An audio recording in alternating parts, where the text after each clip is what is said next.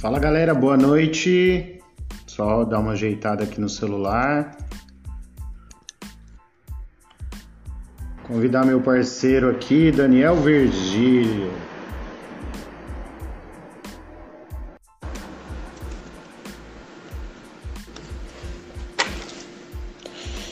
É, vamos pra cima. Fala, Fala, garoto! Você tá bom? Beleza? Tudo na paz, graças a Deus. E você? Bem, graças a Deus, cada dia melhor. Opa, é isso aí. Tá me ouvindo bem? Como que tá aí? Tô, tô te ouvindo. Você tá ouvindo bem? Tá, tá tranquilo. Ô, Daniel, Certo, pode falar. eu queria que você contasse um pouquinho aí como que você deu os primeiros passos aí na barbearia, como que é o, o a cidade que você trabalha. Conta um pouquinho da sua história pra gente, por favor. Meu nome é Daniel, eu tenho 19 anos, eu sou aqui de Nova Independência. Eu comecei a cortar cabelo porque era assim, ó. Teve uma época, meados de 2015, mais ou menos, eu comecei a me interessar por penteado de cabelo. Época que os jogadores estavam usando bastante, aqueles moicanos, tupete, né? Comecei a pesquisar a fundo.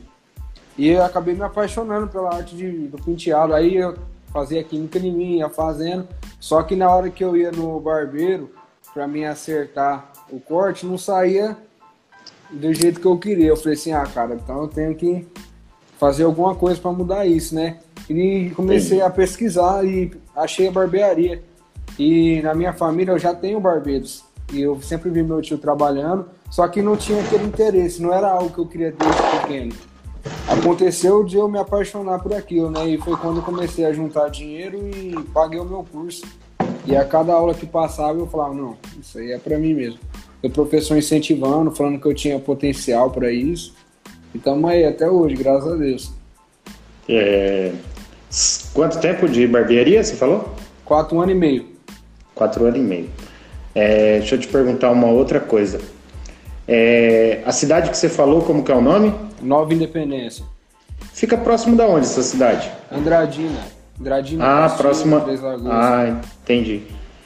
É, E na pandemia, assim, como que você está se virando? Você tem algum colaborador que trabalha com você ou é- trabalha sozinho? Então, é. Ó, só pra você ter uma noção, antes da pandemia eu trabalhava sozinho. E com a pandemia eu coloquei um colaborador. Eu já trabalho com colaborador aqui. Quando começou a pandemia, no começo dela, não tinha me afetado aqui no salão. Pelo contrário, o movimento tinha aumentado. E, tipo, eu estranhei, né? Aí eu falei assim, não pode ter aglomeração aqui dentro, então tem que colocar uma pessoa para trabalhar comigo. Eu coloquei um rapaz e, tipo assim, eu vi que facilitou, porque como eu atendo agora com horário marcado, muitas das vezes o cliente chegava e falava assim, Daniel, tem horário para hoje? Ah, hoje não tem horário. Então o cliente ia embora, ele não ficava ali. Aí eu falei, não, então eu vou agregar para mim e para os meus clientes. Foi quando eu coloquei o colaborador aqui. Então não tem mais isso do cliente pegar e vir aqui, Daniel, tem vaga? Tem. Entendeu? E eu, tipo assim, escolhi certo colaborador, selecionei, fiz o teste, vi que trabalhava da mesma forma, porque isso é importante, né? Porque a qualidade da, do seu trabalho na barbearia, ela não pode cair, ela tem que manter. Porque às vezes você coloca Sim. um colaborador e o cara, às vezes, até pra te sacanear, cara, porque acontece muito. Ele não trabalha da forma correta, porque aí ele fala, ah, isso aqui não é meu mesmo, tô ganhando dinheiro e já era.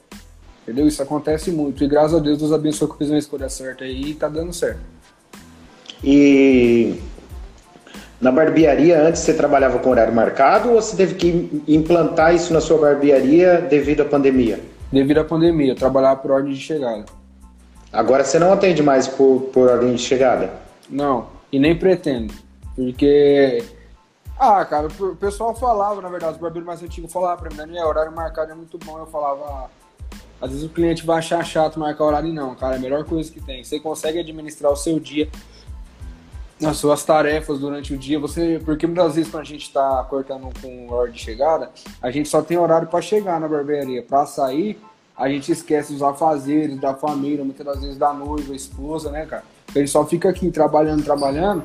E é aquilo, conforme vai chegando o cliente, você não quer parar de trabalhar, você quer cada vez mais estar ali dentro, né? E você esquece que você tem uma vida ali para fora.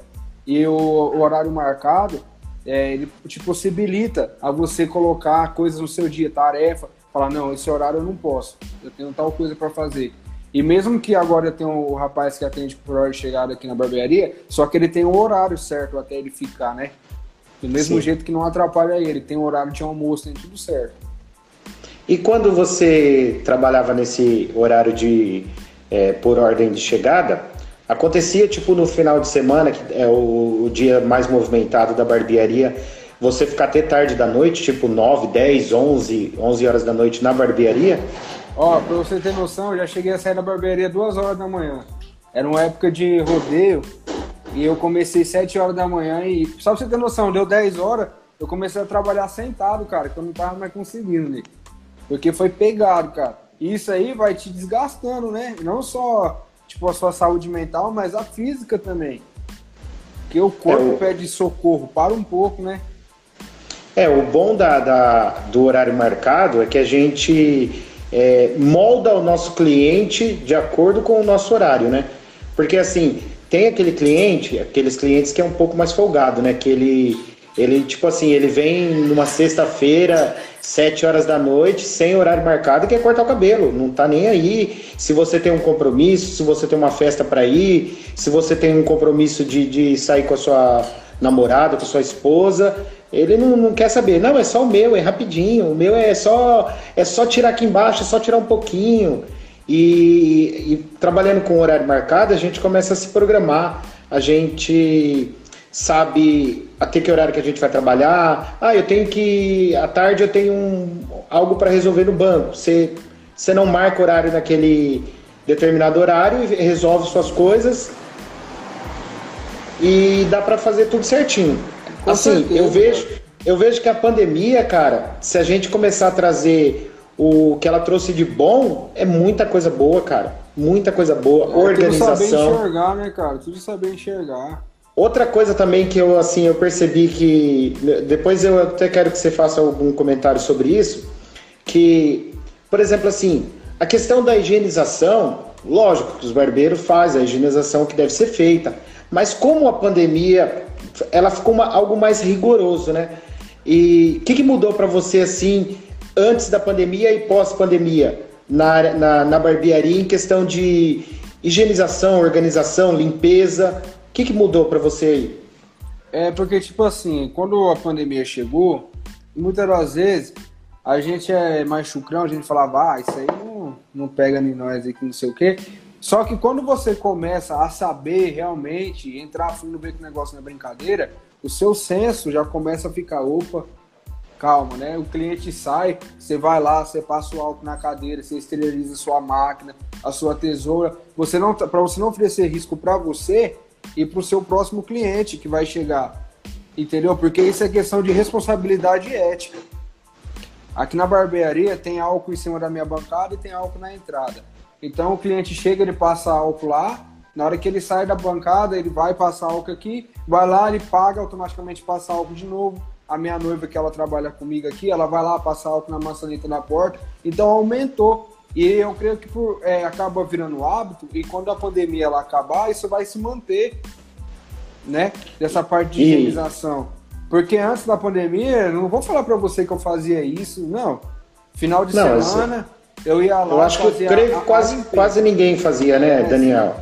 A gente fazia assim, o básico que é de, de, de, de, uma organização e limpeza de uma barbearia. Até né? por conta né, da correria, fora de. Sim. Não sei se você trabalhava com horário marcado antes, mas eu não. Então era um cliente atrás do outro. Você não vai parar ali, você vai limpar a sua tesoura, você vai limpar a sua máquina. Você não vai, cara. Não adianta, você não tem esse tempo, né? É bem complicado mesmo, mas é assim, veio para agregar muita coisa, né? Com certeza. É a forma de você enxergar na realidade. Por exemplo, se a pandemia não tivesse vindo, eu não teria colocado outra pessoa para trabalhar aqui. Porque, como eu atendia por hora de chegada, eu não tinha horário para sair. Então, mesmo se tivesse. Você atendia 12, todo mundo. 12, 13, 14 pessoas, eu ia, até cara, o último até 10, cliente. 11 horas da noite. Chegou uma época assim, eu falar, caramba, eu tô há quatro dias sem conversar com a minha noiva. Você perguntar pra ela, e aí, como foi seu dia? Sabe? E por ela trabalhar comigo todos os dias, a gente não tá próximo, então calma, tem alguma coisa errada. Não só a noiva, né? A mãe, você tem uma família também, né, cara? Então, tipo, agora que eu descobri o horário marcado, que eu perdi o medo de ter o colaborador, quando as coisas voltar ao normal, a gente vai estar tá evoluído, né? Que os nossos medos não vai estar tá mais ali. A gente deu a cara, a gente tentou. Na verdade, a pandemia ela te encorajou, ela me encorajou, né? Sabe que eu acho que é importante também né, na questão da pandemia? Que assim, alguns barbeiros, não sei se, se era de costume seu, não tinham o costume de usar máscara. E nós, como, como barbeiro, e a gente está bem ali é, frente a frente com o cliente, é, quando você está passando a máquina ou fazendo até a barba do cliente, geralmente aquele espelhinho começa a pular, voar, e aquilo lá você acaba é, vindo para você aquilo lá. Então a questão da máscara também eu acho muito importante, cara. Quando você está fazendo a barba, quando você está cortando o cabelo, é questão de higienização, organização, né? Você costumava usar máscara quando você fazia barba, essas coisas ou não? Não, eu não tinha o costume de usar máscaras. Às vezes eu usava a luva, né? Mas a máscara não, nunca foi de hábito meu. É igual eu tô falando pra você, a pandemia ela veio pra gente descobrir novos hábitos, né? Adaptar, porque quando ela passar, a gente vai, né, já saber como é que faz as coisas da forma correta. E se reinventar também, né? Sim, com certeza. E, e na sua cidade chegou a ter lockdown, assim, por um certo período ou não? Recentemente eu tive um lockdown, inclusive no dia lá da live que você tava fazendo, eu tava em lockdown e eu tava me transferindo de uma cidade a outra. Porque na minha e cidade estava tudo fechado. Quanto tempo foi de, de, lockdown aí na sua cidade? Foi quatro dias. De, desde, eu falo assim, ó, um lockdown é, que barbe, barbearia, na verdade, ela não entra como um serviço essencial, né? Sim. É, e quando teve, chegou a barbearia não poder abrir na sua cidade? Por quanto tempo? Então, da barbearia não poder abrir, só foi nesses quatro dias que eu te falei. É, mas sempre teve aquela exigência de ser com um horário marcado e um por vez. Graças a Deus aqui pela cidade ser pequena, não teve aquele surto. Aqui é uma cidade de 4 mil habitantes, entendeu? Não ah, é bem pequena, né? É, pequena, pequena. Não teve aquele surto. E a prefeitura aqui, ela decidiu manter, só que com restrições. E quando chegou, quando ficou esses quatro dias parado, lockdown, você trabalhou durante esses quatro dias ou você ficou em lockdown?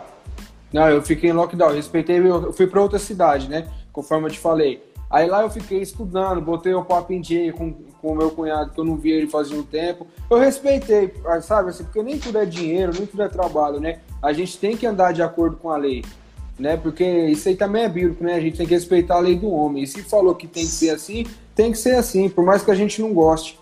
Sim. Né? E o que, que você pensa, assim, é, em, logo após essa pandemia passar, quais são os seus objetivos? Você pretende fazer mais curso? Você pretende ministrar curso? Qual que, são os seus objetivos? O que, que você tem em mente? Então, Ney, eu tenho até flyer pronto, porque com a ajuda de Deus eu quero começar a ministrar curso, entendeu? Fazer mais cursos também, porque eu parei de fazer os cursos, porque eu não acho legal, até por conta da minha família, ficar arriscando de ir para outras cidades. Porque como eu te falei que a cidade pequena não tá tão alastrada igual uma cidade grande. Talvez eu vou fazer um curso, eu vou lá, pego o vírus. Então eu procuro estar sempre com as pessoas que eu já convivo, né? Entendi. Mas a parte de ministrar, inclusive, eu ia ministrar um curso mês passado, antes do lockdown.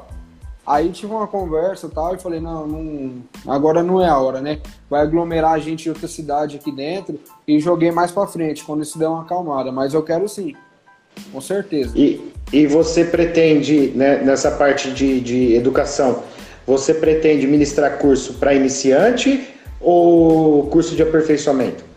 De começo, curso presencial para iniciante. E de aperfeiçoamento, eu assim, né, tenho esperança que algum evento me chame, conforme eu for tendo reconhecimento, para mim estar tá no workshop junto com outros barbeiros. E você pretende fazer isso na sua cidade mesmo? Ou o curso para iniciante é na sua cidade mesmo? Sim, na minha cidade, na minha barbearia. Já tem uma estrutura e, correta aqui. E tem bastante barbeiros na sua cidade? Como que é o, sistema aí? Ó, antes da pandemia tinha 11 barbearias em Nova Dependência, contando com cabeleireiro e barbearia. Agora Cara, eu acho que tem umas 6, 7. Fechou algumas barbearias. Fechou aqui. bastante? Fechou. Fechou praticamente 50% das barbearias. É, fechou, cara. E você tem amizade com esses barbeiros que chegou a fechar ou não tem? Ah, não é com todos, assim, não por causa de briga nem nada, mas é porque eu sou um cara que eu sou muito na minha casa. Eu saio daqui, vou pra casa da noiva, vou estudar sobre barbearia. Mas eu converso, sim, com todos eles, inclusive alguns que parou. E você sabe qual foi o motivo de, de parar, o, de exercer a profissão de barbeiro? Por conta Ou que só a deram grande, um maior- tempo? a grande maioria, assim como quase todos, paga aluguel, tem outras despesas e às vezes tem medo, né, de colocar colaborador e tal, por ser pequena a cidade, né? Imagina a cidade de 4 mil habitantes com 11 barbearia.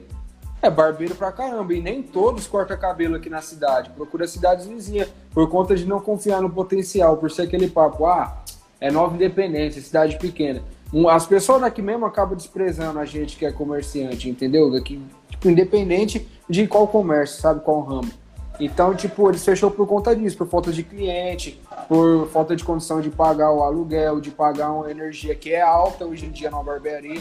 Porque você vai abrir uma barbearia com estrutura, você vai ter ar-condicionado, você vai ter geladeira para oferecer cerveja para seus clientes, maquininha, luz, entendeu? Aqui eu trabalho com um sistema de computador, de computador aqui no sistema da barbearia, tem maquininha minha do meu colaborador, tenho dois ar-condicionados, geladeira, então, tipo, ring light, então tudo isso gasta energia. E se você, seu movimento cair, isso aí vai te afetar, porque fora das contas da barbearia, você ainda tem as contas da sua casa, você tem as suas contas, tem tudo isso, né? Que vai afetando. Então é hora que muitos fecham e preferem trabalhar numa empresa que você é registrado. Que você sabe que independente do tanto que você produzir, o seu dinheiro vai estar ali todo mês, né? Entendi. Deixa eu te fazer uma outra pergunta, já que você abordou esse assunto aí. É, qual que é o sistema que você usa na sua barbearia, assim, por exemplo? Você tem um Prolabore ou você pega a sua diária e, e divide? Como que você faz? Como que é o sistema que você usa aí? Com o meu colaborador, você fala? Não, eu falo pra, na, na questão da administração da sua barbearia. Ah, sim, eu uso uma- um aplicativo, você deve conhecer, chama App Barber. Sim. Ele me dá ali o agendamento diário, faturamento mensal, faturamento diário, semanal por porcentagem, e aí eu vou fazendo o equilíbrio, né? E esse equilíbrio que você faz, é, você tira um, por exemplo, assim, não precisa nem, nem citar valores, mas você tem um valor que é o valor, ah, esse valor é do Daniel, esse valor é da barbearia. Tem uma separação entre as duas partes ou é uma coisa só? O, Você junta tudo. Antes da pandemia, eu fazia assim, ó. Segunda a quinta e sábado era pra barbearia. Sexta-feira era meu. E depois eu fui com 60% pra barbearia e 40% meu. Só que como entrou a pandemia, agora não é época de gastar, a gente sabe que a gente tem que dar uma segurada. Eu decidi deixar 100% para barbearia e o que sobrar deixar guardado. Porque caso aconteça algum imprevisto, a gente tem que fechar por lockdown, ficar vários dias, eu não, atra não atraso minhas contas, né? E consigo manter o mesmo nível quando eu voltar na barbearia. Entendi. É, então, hoje você deixa esse valor 100% para barbearia? Fo- Deixa eu É, ver se eu assim, entendi. 100% da barbearia, que eu falo assim, tirando os meus luxos que eu tinha, né? De estar saindo, às vezes com a minha noiva, essas coisas, por enquanto a gente não tá fazendo. Então eu pago as contas da barbearia, com o dinheiro da barbearia acerto contas da minha casa, conta pessoal minha. Ah, então, é, só para me entender. É, entrou o, o- o bruto geral, você paga tudo que precisa pagar da barbearia, aí o que sobra você usa com você. Aí você paga suas contas É, eu pessoal. acho que eu tinha entendido errado a sua pergunta. Quando você falou assim, pro Daniel, eu achava que era por parte de luxo, essas coisas, né? Agora Não, entendi, não. é o por fora, é o por fora. É. Então, eu faço essa divisão. Tudo que entra na barbearia é pra barbearia e pras contas. Não tem a pra saidinha, entendeu? Entendi. E você falou sobre os projetos futuro, é, ministrar workshop, ministrar curso profissionalizante, curso iniciante na sua barbearia, certo? Certo. Você tem isso é essa programação é para esse ano ou você está esperando ver o que vai acontecer para começar é, a, a, divulgar esse trabalho seu? Então, né, eu tô, como aqui eu não, não fui obrigado a parar de trabalhar, eu tô usando o tempo que eu tô podendo trabalhar para me investir, né, para os meus alunos, para o futuro curso e comigo mesmo, que eu tô assistindo vários cursos online, essas coisas eu pego bastante live para quando a pandemia acabar eu começar a ministrar o curso e estar tá mais preparado. Entendi. Deixa eu só responder um rapaz aqui, rapidinho, o Daniel. Sim. O cara perguntou quem ganhou o sorteio da máquina. O sorteio da máquina foi adiado. Eu não lembro o dia agora, eu preciso ver lá com o pessoal. Mas aí eu já posto no Stories aqui, viu, Gabriel? Se alguém tiver alguma pergunta aí pro Daniel ou para mim, fica à vontade aí para fazer essas perguntas aí, beleza? Minha prima André falou que eu tenho que ir lá para Goiânia, morar para lá. É, quem sabe, né? Sonhar Você conhece lá, Daniel? Mas conheço, fui lá uma vez. Rapaz, é, é bom lá a cidade, né? Hein? É bom lá. E, o Daniel, não precisa me falar valores, mas o, os preços do, do, do, corte aí, é mais ou menos todos iguais? Como que é? Ó, aqui eu faço assim, 25 no avaliado, 20 o degradê tradicional e 15 social. E quando o cara e... pede, vem aqui, ah, passa a máquina em tudo, a gente faz aquele precinho a 10, mais camarada, né? A barba aqui é 15, aí tem as químicas, tem sobrancelha, tem. Aí já são outros valores. E que, o, o, qual os procedimentos que você é, faz na sua barbearia? Corte, fala para mim todos os procedimentos que você faz aí. Ó, corte, né? Hum. Barba, barboterapia, só não estou hum. trabalhando com a toalha quente no momento. Hum. Faço progressiva, que são as químicas, é platinado, luzes, botox, alisamento que também agrega muito, né? E, são essas químicas. São as coisas mais tradicionais que você encontra mais em barbearia hoje em dia, né? Legal. E o seu colaborador também faz tudo? Como que é? Tudo. Ele faz tudo. Ele tem uns diferencial que ele. Porque, tipo assim, ele já teve experiência em trabalhar de colaborador em outras barbearias. Então ele já sabe também como lidar com o cliente. O platinado, por exemplo, eu não sabia fazer, eu aprendi com ele. Então ele veio para agregar. Foi na, inclusive na outra live que eu fiz com o Barbosa, ele até falou que quando você contrata um colaborador, ele tem que ter um diferencial seu. Porque não faz sentido você contratar uma pessoa que vai fazer a mesma coisa que você. Ou entrar para fazer um curso também, né? Sim, com certeza. Porque acontece muito, né? Em, várias barbearias aí, o cara quer entrar, ele acabou de sair de uma barbearia, do, de um curso, aí ele quer entrar numa barbearia já que já tem um, um certo tempo no mercado aí, para ele aprender, né? Aí ele aprender na, na, na barbearia. Então ele, na, na verdade, ele quer fazer um curso. Com certeza. É, muitos é, que pegam colaborador, na verdade, são alunos deles, né? Que ele começa a aprender o processo desde do início e começa a trabalhar da mesma forma. Eu já quis pegar um cara preparado, porque foi meio que algo de última hora, né? Porque quando eu fui avisado para trabalhar com horário marcado, restringiu muito o atendimento. Porque, igual eu falei para você, meus clientes estavam acostumados a ficar em, tipo, bastante gente aqui, né? Aí eu tive que colocar um colaborador para não. É que os caras, os cara, na verdade, gostam da resenha, né? Gosta de ficar trocando ideia, gosta de, de tomar uma cerveja, ou não sei se você tem mesa de bilhar aí, gosta de jogar um bilhar, gosta de, gosta de ficar ali trocando ideia.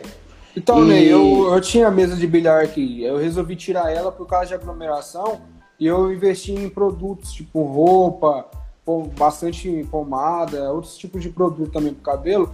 E confesso que foi até melhor, porque a mesa de sinuca é mais um entretenimento, né?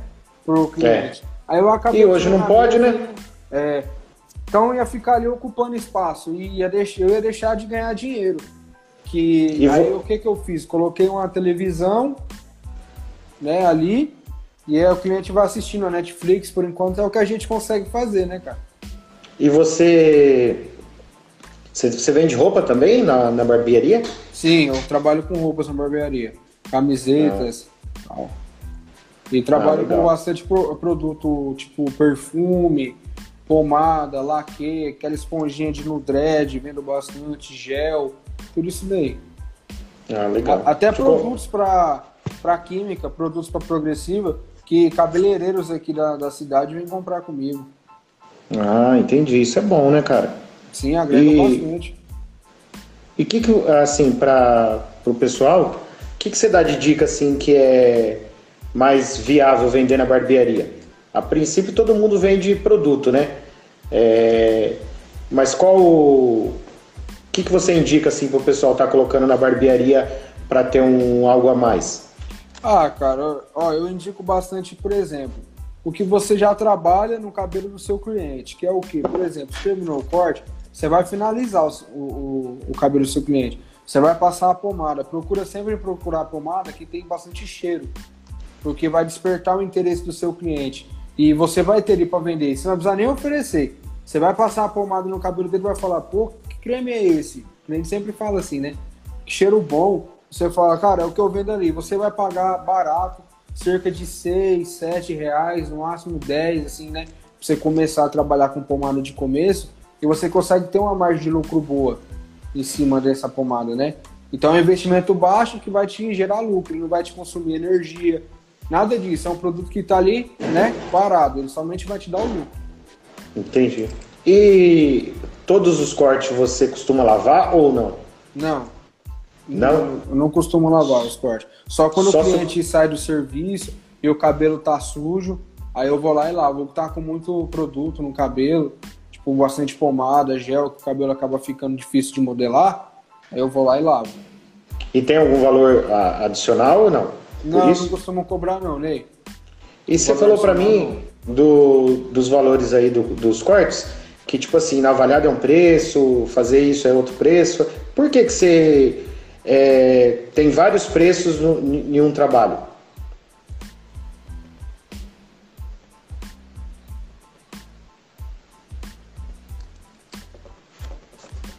Acho que deu uma caída ali, vamos aguardar ele aí. Daniel, tá por aí?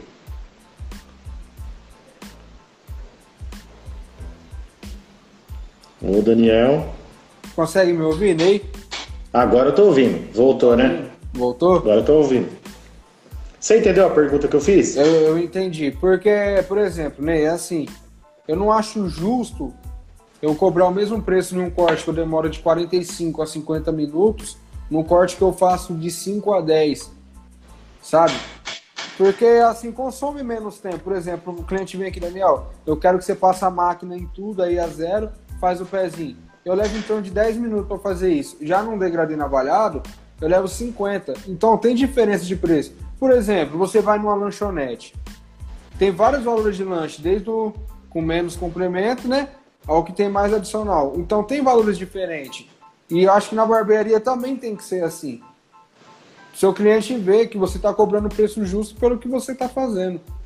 Entendi. E você tem, assim, é, por exemplo, você tem o valor do seu corte e o valor da barba. Quando o cliente vai fazer os dois, você costuma ter um preço diferenciado ou não? Eu faço o preço diferente quando o cliente faz cabelo, barba e sobrancelha. Aí eu tenho um preço diferente, que no caso era 40 reais e cai para 35. Entendi. E quanto que é só sobrancelha? Se o cliente for aí só fazer a sobrancelha, 5 reais. Você... E se o cliente corta o cabelo e quer fazer a sobrancelha, aí você cobra esses 5 reais também. Você não dá esse. Você não, não faz de graça para ele. Não. Aí quando o cara é cliente fiel assim, o que acontece? Aí eu falo assim, cara, vamos fazer uma hidratação no seu cabelo? Porque a gente acaba pagando aí 30 reais num, num pote de 1 quilo. Dá pra você fazer cabelo com força. Já é um, um agrado a mais seu cliente, porque eu garanto que uma hidratação vai surtir mais efeito do que uma sobrancelha pro seu cliente. Ele vai falar, ah, cara, me deu uma sobrancelha? Não, ele vai falar assim, nossa, o cara me deu uma hidratação entendeu? Não vai consumir seu tempo. Você vai ali, passa rapidinho. A sobrancelha já é algo mais demorado, porque você está ali modelando o olhar da pessoa, né? Porque muda tudo quando você faz a sobrancelha. Entendi. Deixa eu só responder aqui rapidinho. Pera aí, Daniel. Ó, galera, se tiver alguma perguntinha aí para mandar, manda aí. Juliano mandou que o áudio tá ótimo. Obrigado, Juliano. É, deixa eu ver aqui. Você tem, tem, tá com horário aí, Daniel? Que eu tô meio perdido aqui no horário, hein? Passou 32 minutos. 32? Vamos é. convidar uma galera aí. Convida aí, Daniel. Convidar uma galera aí. Pessoal ir entrando na nossa live aí para curtir. Se tiver perguntinha, vai mandando aí, que a gente tá num bate-papo aqui de barbearia. E você, Ney, tá há quanto tempo trabalhando com barbearia? Eu vou falar um pouquinho do meu agora, Daniel. Eu tô há mais ou menos aí uns 23 anos na barbearia. É, caramba. Ó, o Joseph mandou aí, boa noite. 23 anos, Daniel. 23 é, anos na área da barbearia. Na verdade, quando eu comecei na barbearia, era. Eu fiz o curso de cabeleireiro unissex que tinha na época. Não tinha essa separação. Na verdade, a grande maioria, né? Porque barbearia veio surgir mesmo a partir de acho, 2011, 2012, né? Isso, mais ou menos nessa época aí. Em barbearia, na verdade, curso de barbeiro, acho que foi entre 2012 e 2013. Sim. E aí eu fiz esse curso, é, tinha o curso de masculino, cabeleireiro masculino e cabeleireiro unissex. Só que quando você fazia o curso de cabeleireiro masculino ou cabeleireiro unissex, você não tinha muitos modelos, cara, que nem hoje que tem o curso mais voltado para a área da barbearia. Era totalmente diferente. Então o que a gente pegava muito era mais, para você ter ideia, você faz progressiva, né? Certo. E você usa chapinha para fazer a finalização, né? Sim. Quando eu fiz o meu curso, não existia chapinha. Nenhum tipo. Era só escova. Então você pegava aquele cabelo feminino e você tinha que escovar, escovar até ficar liso. Então, isso, isso para mim foi, foi ótimo. Porque hoje eu pego um cabelo masculino, eu na hora da escovação, para mim é de boa. Entendeu? Não Agregou tenho nenhuma bastante, dificuldade. né? Hoje na finalização. Porque, ó, e só pra você ter uma noção, quando você tá passando a o feed assim do, do seu Instagram, o cabelo para chamar sua atenção, ou ele tem um desenho, ou é primeiramente o penteado. A primeira coisa que chama atenção. Depois você olha um degradê, né? É, e assim, quando é, antes dessa, dessa vibe aí, dessa explosão da barbearia, o corte era básico. Era um cortinho máquina 2, tesouro em cima, um acabamento. Era corte, coisa bem simplesinha mesmo, né? E agora não, cara. Você vai fazer um corte de cabelo, você faz um. Você tem que fazer um penteado no cabelo para ficar bacana, para você tirar uma foto legal tal. E isso daí, cara, é, demora um pouco mais, e eu queria te perguntar uma coisa. Por exemplo, o cara cortou o cabelo, fez um, um degradê e fez um corte em cima, um pompador. E você faz uma escovação, você lava o cabelo, escova, passa uma pomada, passa um laque. Você cobra mais por isso ou não? Ó, o único valor adicional que eu faço em cima do corte é quando o cliente pede um desenho ou ele pede um, um risco mais trabalhado tal. Mas a parte de finalização eu não cobro a mais. Porque é igual eu te falei, eu uso isso para oferecer o meu produto. Aquele vai ser o adicional do meu corte, porque de, vamos supor, de 150 clientes que eu passo a pomada, pelo menos 60 leva a minha pomada. E os outros, na próxima vez que vir, ele vai querer perguntar da pomada de novo. Porque ela faz muito sucesso. Não sei se é com você é da mesma forma. Então eu procuro pegar a pomada que eu cobraria pela finalização e usar no cabelo do cliente para ele poder levar ela. Entendeu? E ali mesmo eu já vou ensinando o cliente como ele deve finalizar o cabelo dele, da forma correta. Às vezes o cliente não gosta da finalização no cabelo, então eu só passo outro tipo de pomada que você pode usar no cabelo molhado. E assim vai indo. E gel, vende bastante também ou não? Ó, eu parei de trabalhar com gel. Porque os meus clientes começou a dar muito, muita caspa uma grande quantidade, na verdade, de cliente. E eu troquei a marca e, na verdade, era o meu público que não estava curtindo por conta da oleosidade que estava dando. A pomada, o trabalho de boa qualidade, já não acontece isso. Eu vejo que ela realmente, o cliente vem, compra uma vez, compra de novo. Às vezes o cliente, eu vou te falar, ele vai e corta em outra barbearia e ele passa aqui para pegar a minha pomada. Tá entendendo? A questão, a questão do gel é o seguinte, Daniel. Por exemplo, assim, como é, a pomada para finalização de cabelo, ela existe há muito tempo, mas para nós, assim, como barbeiro, ela começou a surgir entre 2013, 2014, 2015. Quando ela deu essa explosão na barbearia, ela veio junto. Mas antes disso, a gente toda toda a finalização que a gente fazia no cabelo era com gel. E aí o que que, que acontecia? O gel, eu não sei se você já teve aí na sua barbearia um gel, por exemplo, assim, gel shave, o shave, que você usa para fazer o barbear, tal. Se ele for um gel com uma qualidade baixa, ele vai ressecar. Aquele ressecamento do gel shave, ele vai formar umas casquinhas. O gel de cabelo de baixa qualidade também dá a mesma coisa. Quando você passa no cabelo do cliente, depois que ele seca, e se você bagunçar o cabelo, ele vai soltar um monte de casquinha. Isso não, é caspa. É caspa é diferente do, do do gel ressecado. Sim. Aquele é um gel ressecado e ele vira uma casca e aí depois que você lavou sai normal. Mas é, a gente que veio de lá de trás, da barbearia lá de trás, que a gente usava gel para finalização, então a gente tem esse conhecimento, né? Sim. E qual, qual, qual a forma que eu uso gel na barbearia e até indico para alguns clientes? Cabelo mais curto. Cabelo mais curto a gente finaliza com, com gel. Cabelo mais longo, com pomada.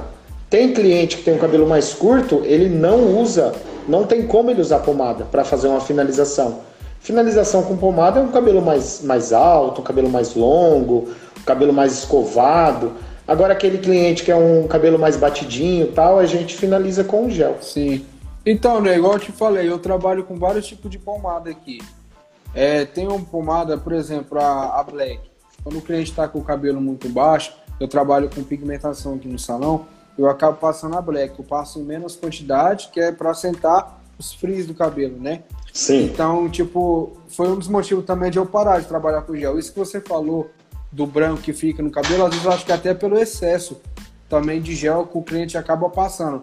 Às Sim. vezes, no, às vezes 40% é pela qualidade, os outros 60% pela dosagem que o cliente acaba passando, né? E com a pomada já não tem isso daí. É muito difícil uma pomada que vai acontecer isso com o cabelo. Né? É porque é o princípio ativo diferente, né? Sim.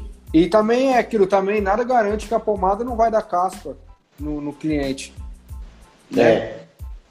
É que na verdade, na, na verdade, que as pessoas assim confundem um pouquinho a questão da caspa, né?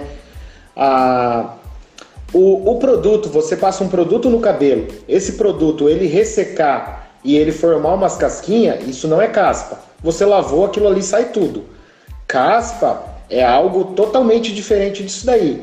E aí as pessoas confundem muito caspa com um produto ressecado. Com certeza. O produto, ele é líquido quando você passa, ou cremoso. Depois ele vai secar, ele vai virar, ele vai ficar seco. Ele seco, ele vai quebrar mesmo, ele vai virar uma farofinha. E aí as pessoas acabam confundindo isso daí. Ixi, demais. É, é porque assim, na verdade, quem entende dessa parte somos nós que fizemos o curso, fomos lá, aprendemos. E às vezes, por, por parte de ignorância também do cliente, ele já chega e não quer saber o porquê que isso aconteceu. Já chega assim, ah, Daniel, aquele produto lá que você me deu pra mim, mano, deu uma caspa, acabou com o meu cabelo, ressecou. Aí, tipo assim, não, cara, tipo assim, não foi eu que passei no seu cabelo, você que passou na dosagem errada. Só que o cliente não quer saber disso. Então, por conta de dor de cabeça, eu acabei parando de trabalhar. Cara, eu trabalhei com gel que eu chegava a pagar custo de 29 reais, 30 reais. Gel bom, cara. E isso é um valor alto para um gel. A gente é alto, isso. claro que pra é. A gente claro revender a 50 reais. É super caro. Então o cliente fala assim, nossa, tô comprando a 50, isso aqui. Então a pessoa não sabe passar. É, não sabe, né? né? E a gente que acaba se prejudicando. Tipo assim, por exemplo, você. Eu, você falou que de cabelo há 23 anos, é isso? Isso. Você tem cliente de 23 anos atrás. Então ele acaba entendendo o que você está falando. Hoje em dia os clientes não são mais igual os antigos. Eles já são mais exigentes e são ignorantes também. Né? Às vezes o cliente chega aqui, ó, Daniel, quero que você faça meu cabelo assim, assim, assim. Não é mais aquele, ó, Daniel, faz aquele socialzinho e tal, que na verdade eu nunca tive isso. A minha grande quantidade de corte, praticamente 70% é degradê, é um fade. O social acabou, acabou virando minoria. Talvez não para você, porque você já tem bastante cliente antigo, né, que fidelizou com você. Mas eu Sim. que comecei há quatro anos e meio atrás, já não é assim. É, você pegou na época do, fade, né? Na época da, é, da graduação? Do e boom, na... Né, da barbearia. E na questão do, do, da pigmentação, você faz aquela pigmentação só a maquiagem ou você faz a pigmentação mesmo? Eu posso mostrar um produto aqui para você? Claro, fica à vontade. Eu trabalho com o Topic. Certo. Eu não, não, não, gosto de trabalhar com a tinta porque eu tenho um certo probleminha com a dosagem, eu acho que fica meio artificial e eu não curto. Eu gosto do meu cliente, ele veja o cabelo da forma que quando ele tomar o banho, vai estar do mesmo jeito. E na questão do, do da, da pigmentação, em questão de coloração permanente, você já fez vários testes para. Ou você fez alguns e não gostou do resultado? Ó, eu trabalhei com aerógrafo, trabalhei com hum. pigmentação no pincel. Com aerógrafo eu até gostei um pouco, só que o meu acabou. Mas no aerógrafo era tinta permanente ou era tinta. Não era, não era tinta permanente? Na verdade, era a tinta que durava de 3 a 4 dias, né? Tinta permanente, Daniel, é a, por exemplo, assim, você pega uma coloração aí 1, 1.0, 2.0, 3, 4.0 e mistura com o AX de 20, que aí dá uma coloração Sim, creme é, é que ela dura mais. É assim? Sim. Então, mas tem várias tintas, Daniel. Por exemplo, assim, é, quando a gente faz uma pigmentação, estou falando da, da, forma que eu trabalho, tá? Sim, sim, claro. Quando a gente faz uma pigmentação, é, o que, que a gente faz? Primeiro a gente tem que analisar o cabelo do cliente, saber que tom que tá. Aí o que, que eu vou fazer? Eu não vou pegar um cabelo castanho, castanho 4.0 e passar uma coloração 1.0. Cara, fica artificial demais. Fica muito feio, não fica bacana. É, eu gosto de colocar a mesma coloração próximo ao que está o cabelo natural. Por quê? Porque a coloração ela vai dar o brilho, ela vai dar aquele brilho e fechar alguns vazios que tem no cabelo. Então, é, eu costumo fazer dessa forma. Não faço nada agressivo, sabe? É, preto azulado, não, não trabalho muito assim. Trabalho mais pelo, pela, pelo tom do cabelo do cliente mesmo. É, então, é porque, tipo assim, quando você fez o curso, você falou que você pegou a parte de química, de cabeleiro, então você já tem um entendimento de você olhar pro cabelo do cliente e falar, não, o tom do cabelo dele é esse. É. Eu não fiz essa parte do. Eu fiz só a parte de barbeiro, que é fazer o degradê, fazer a barba. E aos poucos eu fui me aperfeiçoando com técnicas de divisões e tal, mas nunca foquei na colorometria, na parte de cor. Entendeu? Por e sabe, sabe, eu queria dar uma, uma dicasinha rapidinho também, que assim, quando eu vou ministrar workshop, eu lembro de um workshop que eu fui ministrar no Rio de Janeiro. E aí o cara falou, falou para mim assim, ah, eu fui fazer uma apresentação de uma pigmentação, né? E aí ele falou assim: ah, eu faço uma pigmentação tal, mas é, o, da mesma forma que você está preparando aí, eu faço, só que o meu cliente fala que daqui dois dias a pigmentação sumiu. Sabe o que acontecia? Ele fazia, ele, o cliente chegava na barbearia dele, ele preparava a coloração, preparava, passava no cabelo e depois vinha esfumaçando com uma escovinha para dar aquele efeito esfumaçado, né? Que é o fade, na verdade. Só que aí, na hora, fica, fica a coisa mais linda do mundo, cara. Fica perfeito. Aí o cliente vai para casa e vai tomar um banho, vai lavar aquele cabelo. De novo. Quando ele lava, ele tá tirando o, a oleosidade do couro, cabe, do couro cabeludo. Automaticamente, quando o, o barbeiro foi fazer a aplicação da coloração, ele fez sobre a oleosidade da pele. E o que acontece? Quando você vai lavar, você retira o óleo e a coloração que está sobre o óleo. E aí aquela coloração não fica. Então, é, quando a gente. Eu, eu, como eu aprendi isso daí? Eu aprendi porque a pigmentação ela é totalmente diferente de coloração. Só que quando eu fui fazer um curso de design de sobrancelha, é, sobrancelha de rena, eu aprendi que a gente precisava higienizar totalmente a sobrancelha, fazer uma limpeza nela, limpar toda a oleosidade para depois poder aplicar a rena, para a rena permanecer na pele, porque senão eu ia passar sobre o óleo da, da pele da pessoa. A pessoa lava, sai toda a rena. Eu aprendi isso daí. Depois que eu aprendi isso daí, toda a pigmentação que eu vou fazer, eu faço uma limpeza, eu posso lavar o cabelo do cliente ou lavar na parte onde eu quero deixar aquela marcação, sabe? Passar um, um algodãozinho, fazer uma limpeza, retirar a oleosidade. Você passar o dedo na pele e sentir que não tem mais oleosidade. Cara, se você fizer dessa forma, a, a pigmentação vai longe. E aí ela fica muito mais tempo. Então, Ney, isso é uma coisa que nunca foi falado, por exemplo, para mim. Acabei de aprender uma nova que eu com certeza vou aplicar aqui no salão para ver como é que é. Só é, é totalmente diferente, cara. Por exemplo, quando é na barba, você passa o algodão no rosto do seu cliente. Por quê? Porque o, o, o a, a gente tem duas glândulas no, no, no, no, na pele aqui: glândula sebácea e glândulas sudoríparas. Uma produz, glândula sebácea produz o sebo, que é conhecido como óleo. A sudoríparas produz o suor. Essas, du essas duas glândulas, elas estão trabalhando. O cliente chegou na sua barbearia com um rosto oleoso e aí você vai fazer uma pigmentação na barba dele. Você está fazendo uma pigmentação sobre o óleo. Quando for fazer a lavagem, quando ele for retirar, você retira parte da pigmentação junto. Então você precisa limpar. Eu quero fazer uma pigmentação na barba, só que eu preciso que aquela pigmentação também ela fica sobre a pele, certo?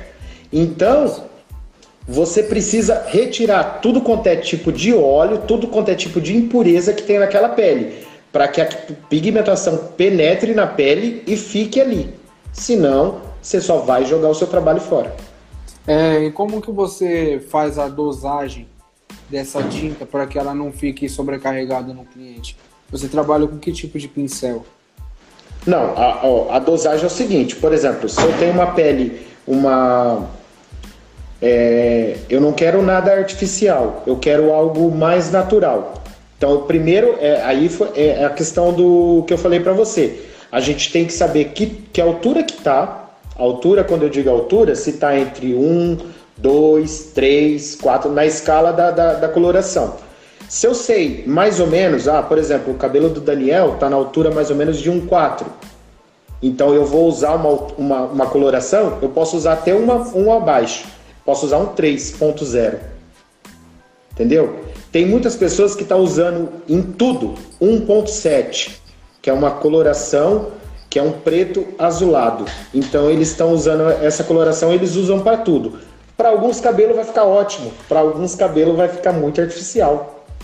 Então, primeiro, o que, que eu preciso saber? Eu, pre eu preciso saber é, que altura que está o cabelo, para mim saber que altura que eu vou aplicar. Porque eu preciso trazer brilho para aquele cabelo. Então, para mim trazer o brilho, para dar uma pigmentação bacana, eu preciso entender que altura que está aquele cabelo. Aí a questão é o cabelo, é a barba. Putz, muito massa isso. É, Outra coisa é... importante, Daniel, só para deixar claro. Sim, pode falar. Por exemplo, o cara tem uma barba lá numa altura de um. Não vou falar em altura, vou falar em, em cor, para ficar um pouco mais fácil. Uma, um castanho bem claro, quase próximo de um loiro escuro. Então, ó, castanho claro, depois próximo quase de um loiro escuro. Aí o cara vai e me coloca uma pigmentação 1.7, um preto azulado. Ou, ou, um castanho escuro. Putz, aí vai cara, ficar eu não artificial. posso. Você entendeu? Então, eu tenho, eu tenho aqui, eu, eu olhei a barba do cara. Se você tiver uma tabela de cores na sua barbearia, era importante. Porque ali você vai conseguir definir. Ah, eu pego a tabela de cores, eu olho, olho na tabela. Ah, esse cabelo aqui está numa altura de um 7. Ah, o cabelo do meu cliente está próximo a essa altura. Então o cabelo dele é 7. Está próximo ao 7. Então essa coloração que eu vou aplicar. Porque aí eu vou corrigir algumas falhas e aí eu vou conseguir fazer a penetração daquela coloração na, na pele e aí eu vou conseguir definir. Eu passei e depois eu venho com a navalha desenhando. Fica Perfeito. Certo. Só que aí uma coisa que tem que tomar muito cuidado também, por exemplo, a pele está limpa, limpa. E aí eu passei a pigmentação. Eu não posso demorar com a navalha para fazer a limpeza, porque aquilo lá já penetra na pele. Depois você não tira mais.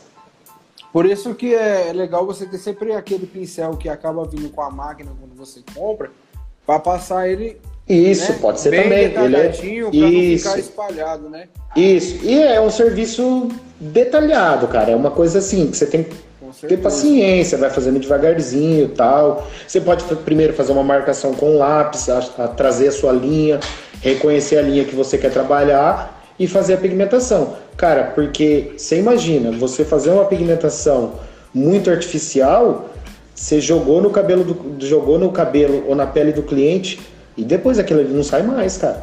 É verdade. Outra coisa importante, que algumas pessoas têm dúvida, né? Fala assim, ah, eu gosto de trabalhar com é, coloração creme, que seria a coloração mais o AX de 20, certo? E tem gente que gosta de trabalhar com uma tintura. É, como que é o nome? Que eu esqueci agora? É a. Preta azulada? Não, a, a coloração. Hum, esqueci. Peraí, peraí que vai, vai, vai voltar na mente. Ó, se você pegar a coloração é, para fazer no, no, no, cliente, a coloração creme mais o AX de 20, que seria o AX de 20 é para tom mais escuro, o AX de 30 para tom mais claro. Você aprendeu na para fazer o platinado. platinado. Então a, a, platinado ele já sobe para o X de 30, o X de 40. Então Sim. é tons claro, tons escuros, aí já vem o X de Sim. o X de 20. Não precisa de uma descoloração muito grande, né? Oi? Que acaba não precisando de uma descoloração muito grande esse OX de 20. É, é, é só para colorir mesmo o cabelo, né? Não é tirar, né? É colorir. E aí, é... tonalizante, lembrei. Tonalizante. O que, que as pessoas fazem? Por exemplo, assim, o tonalizante, ele é uma tintura é...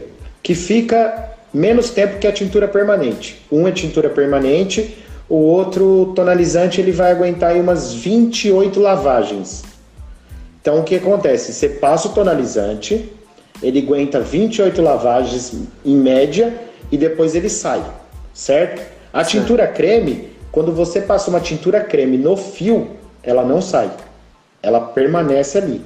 Então ela só vai sair quando você cortar aquele cabelo. Quando você cortar. A diferença que acontece é que o cabelo cresce e aonde cresceu na raiz não tem coloração. E ela desbota um pouquinho. Ela desbota e aí não. É, mas ela não sai dali. Ney, Aí, por, por exemplo, exemplo, pode perguntar. Por exemplo, você falou do OX30, OX40 para descoloração mais clara. Por exemplo, quando você atende o um cliente ruivo, natural, na maioria das vezes, ele vai ter a pele bem clara. Automaticamente, a pele dele vai ser bem sensível. Ainda assim, você faz a utilização da, da do OX e da tinta numa pele de, um, de uma pessoa ruiva, que tem essa sensibilidade na pele? Não, o que eu, o que eu, por exemplo, num caso desse aí, o que eu faria? Eu usaria. Você fala para fazer a é, platinado? Não, a pigmentação. Se, não, aí eu vou usar o X mais, mais, mais, mais claro. Porque certo. o cabelo dele é claro. Mas entendeu? ainda assim você passa, mesmo que a pele do cliente é sensível? Então, nesse caso, por exemplo, assim, o certo seria fazer um teste. Toda coloração, todo processo químico que a gente faz, é, precisa fazer um teste. Porque para saber se o seu cliente tem alergia. Quando a gente vai fazer uma, um, por exemplo, assim, uma coloração no, no cliente, um, qualquer processo químico, a gente prepara pouquíssima tinta ou pouquíssima progressiva e a gente passa em algum lugarzinho, algum cantinho e espera certo. alguns minutinhos para ver a reação. Na coloração, o certo seria fazer a mesma coisa. É como se fosse o pessoa... teste de mecha, né?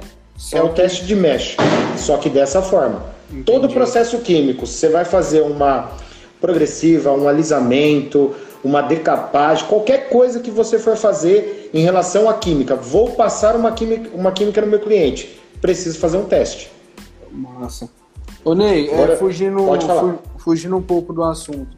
O meu amigo Wallace Morada está assistindo o campeonato, ele é barbeiro também. É, a gente estava comentando esse dia sobre a ansiedade que acabou pegando vários barbeiros nessa pandemia. E qual que é, ao seu respeito, assim, qual que é a sua opinião sobre isso? Eu falo ansiedade que desenvolve na pessoa, ela acaba tendo crise, vários tipos de coisa, por conta de ser obrigada a parar de trabalhar, não poder fazer o que ela fazia todo dia. Você já está há bastante tempo na área, às vezes já aconteceu alguns imprevistos, então você sabe como lidar com isso. Então, na verdade, eu preciso entrar num, num, num outro, numa outra forma.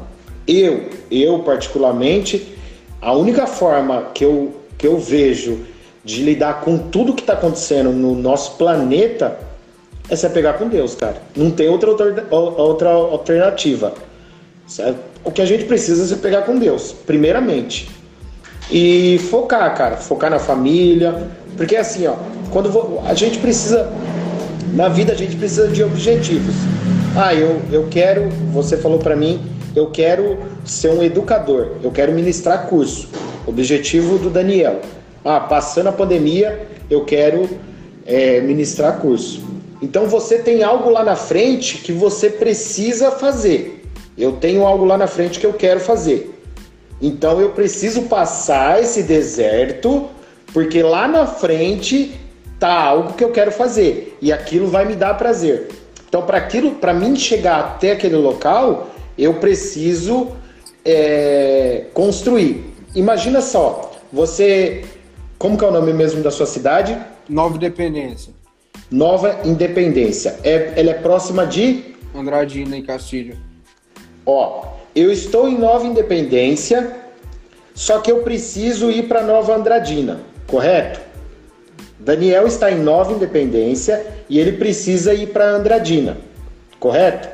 Só que para você chegar em Andradina não existe estrada. O que, que o Daniel precisa fazer? Ele precisa construir um caminho. Quando você está no processo de construir algo, você não tem nem como pensar no, no, no, no que está acontecendo. Então você precisa ter foco e objetivo. Eu estou aqui e eu preciso chegar lá, mas não existe caminho. Então eu vou criar um caminho, eu vou construir um caminho. E na parte da construção do caminho, você tem um objetivo, que é chegar naquele local. E aí eu acho que é a melhor forma da gente conseguir passar por isso tudo. Bacana você falar isso porque é um assunto que é pouco tratado em palestra, a gente não percebe muito. Na minha última live que eu fiz com o Barbosa, eu peguei e, e falei um pouco sobre a importância do barbeiro, como que ele deve estar fisicamente e psicologicamente. Eu, durante essa pandemia, eu tive uma crise de ansiedade. E igual você falou de se apegar em Deus na família, foi o que me ajudou. É, muitas das vezes a pessoa ela não acredita na existência de Deus, a gente respeita isso. Então, o que, que eu assim recomendo pro, pro meu barbeiro, amigo barbeiro, né? Não estou falando para as pessoas fora da barbearia, porque é um conselho que já não cabe a mim dar. Eu falo assim que ela tem que fazer o quê? Não deixar desanimar. Como fazer isso? Procurar estar tá sempre inovando em cursos, procurando cursos que você só vai aumentar cada dia mais o seu interesse pela área e a sua ansiedade vai diminuir porque você vai estar concentrado e focado naquilo que você está aprendendo para você fazer quando tudo voltar ao normal, foi o que você falou. Construir caminhos para chegar no seu objetivo, né? Sim. Porque, Daniel, é, é claro, isso é claro. Meu, a gente precisa ter algo lá na frente. Ah, eu tô caminhando, caminhando, eu tô no deserto, cara. Mas eu sei que lá na frente tem água. Então eu preciso caminhar. Ah, mas é. é eu não estou sozinho no deserto. Eu preciso carregar minha noiva, eu preciso carregar minha esposa, eu preciso carregar meus filhos. Isso daqui é importante para mim, então eu preciso carregar eles aqui. Estou carregando eles no deserto, mas eu sei que lá na frente tem água. Então o, o, a minha inspiração está aqui, ó. Eu preciso levar eles. Eu não posso cair, porque se eu cair, eles, eu tô segurando eles, eles caem também. Então tem as pessoas que estão comigo, então eu preciso levar eles lá na frente, que lá na frente a gente vai beber água. Então é esse é o caminho, entendeu? Para que a gente focar, ó, cara, vai estudar, vai, ah, eu não sei, eu não sei eu não sei cortar cabelo na tesoura. Cara, vai estudar tesoura. Ah, eu não sei fazer um fade legal. Vai estudar, corre atrás, objetivo. Meu, não pare. Não pare. Tem que estar fazendo alguma coisa. É até um ditado assim meio bobo, mas que a gente sempre escuta, né? Se a vida te der limão, faça limonada. Então, se a vida tá te dando um, um tempo para você poder estudar, cara, estuda. É um tempo que você está investindo em você. Colocar a cabeça para pensar, cara. Conhecimento nunca é demais e quando você morrer nunca. é a única coisa que você leva com você. Com né? certeza, com certeza. Cara, eu, eu tenho uma coisa assim que eu não sei vocês, né? Mas eu dei uma parada de com esse negócio de TV, cara. Perdia muito tempo, muito, muito tempo. E hoje, cara, a gente tem uma biblioteca, a gente tem estudos, tem live, tem vídeos com muita informação, cara. Faz a gente aprender, faz a gente é, aprender é, cada é dia mais. De, de raciocínio. Se você ligar a televisão, raramente vai ter alguém falando para você sobre empreendedorismo, sobre o que você tem que fazer para sua vida. Você só vai ver o quê? Futebol, tragédia, mortes. O que que você vai se inspirar nisso, cara? Você está procurando informação na onde não tem nada bom para você sendo que você tem o um Instagram, você tem um direct, por exemplo, meu, do Ney, procura a gente, cara, pede uma dica. Eu não, não sou, nossa, eu tenho muito que aprender, mas o que eu puder ensinar, eu vou ensinar. E creio que você também tem milhares Todo mundo, de Daniel. no YouTube, milhares de, Todo mundo, cara. de contas no, no Instagram. Ó, por exemplo, várias e várias pessoas. O João Paulo falando, Daniel, me inspire em você. Cara, eu tenho quarto ano de profissão, você não sabe, João Paulo, é como que é gratificante para a gente ouvir isso. Se eu tô numa crise de ansiedade agora nesse exemplo, você acabou de me tirar dela, cara, porque você me deu um elogio que vai fazer o quê? Eu focar e saber que eu tô indo pelo caminho certo. Você está procurando conhecimento numa pessoa que está em busca de novos objetivos. Então você está ali focando numa coisa que está te trazendo informação, o que você já não encontra na televisão, por exemplo. Que é igual eu falei, só passa tragédia, só passa sobre essa doença, que é coisa que a gente já sabe e fica ouvindo todo dia ainda, insistindo. Sabe o que, sabe que eu também comecei a, a moldar um pouco? Foi as amizades, viu, Daniel? Porque assim, se, se, o cara chegar aqui na minha barbearia e falar assim, ah, putz, tá morrendo muita gente, ai, muita tragédia, ai, não sei. Cara, eu já corto, eu corto o laço na hora, cara. Cara, pensa em você, cara. Você acordou hoje. Hoje você acordou. Hoje você colocou os pés no chão. Você está respirando. Você se alimentou. Tem água saudável. Você tem um teto para morar. Uma cara, família. por que reclamar, meu? Cara, a gente tem tantos problemas. Você vai ficar focando em televisão, porque em tal lugar morreu tanto, em tal lugar aconteceu isso. Aí o vírus está se alastrando. Cara, foca em você, foca na sua Sim, família. O cliente Pô. chega na nossa cadeira, assim como ele, a gente imagina, o cliente chega e conversa com a gente uma vez a cada 15 dias, uma exposição. Mas, nesses 15 dias, olha o tanto de cliente que a gente atende se a gente for ouvir as mesmas coisas de todos os clientes, a gente vai acabar ficando doido. Né? Então, eu não deixo não, Daniel. Não deixo não. Se o cara vir, eu derrubo mesmo, cara. Muda o assunto, puxa você a conversa com o seu cliente, coloca, por exemplo, fala assim, irmão, o que, que você gosta de ouvir? Qual que é seu estilo de música? Sabe, procura estar tá ali, sabe, entendendo sobre o que você oferece na sua barbearia. Uma coisa simples. Quando eu fui colocar quadros na minha barbearia, eu coloquei quadros sobre informações que eu sabia.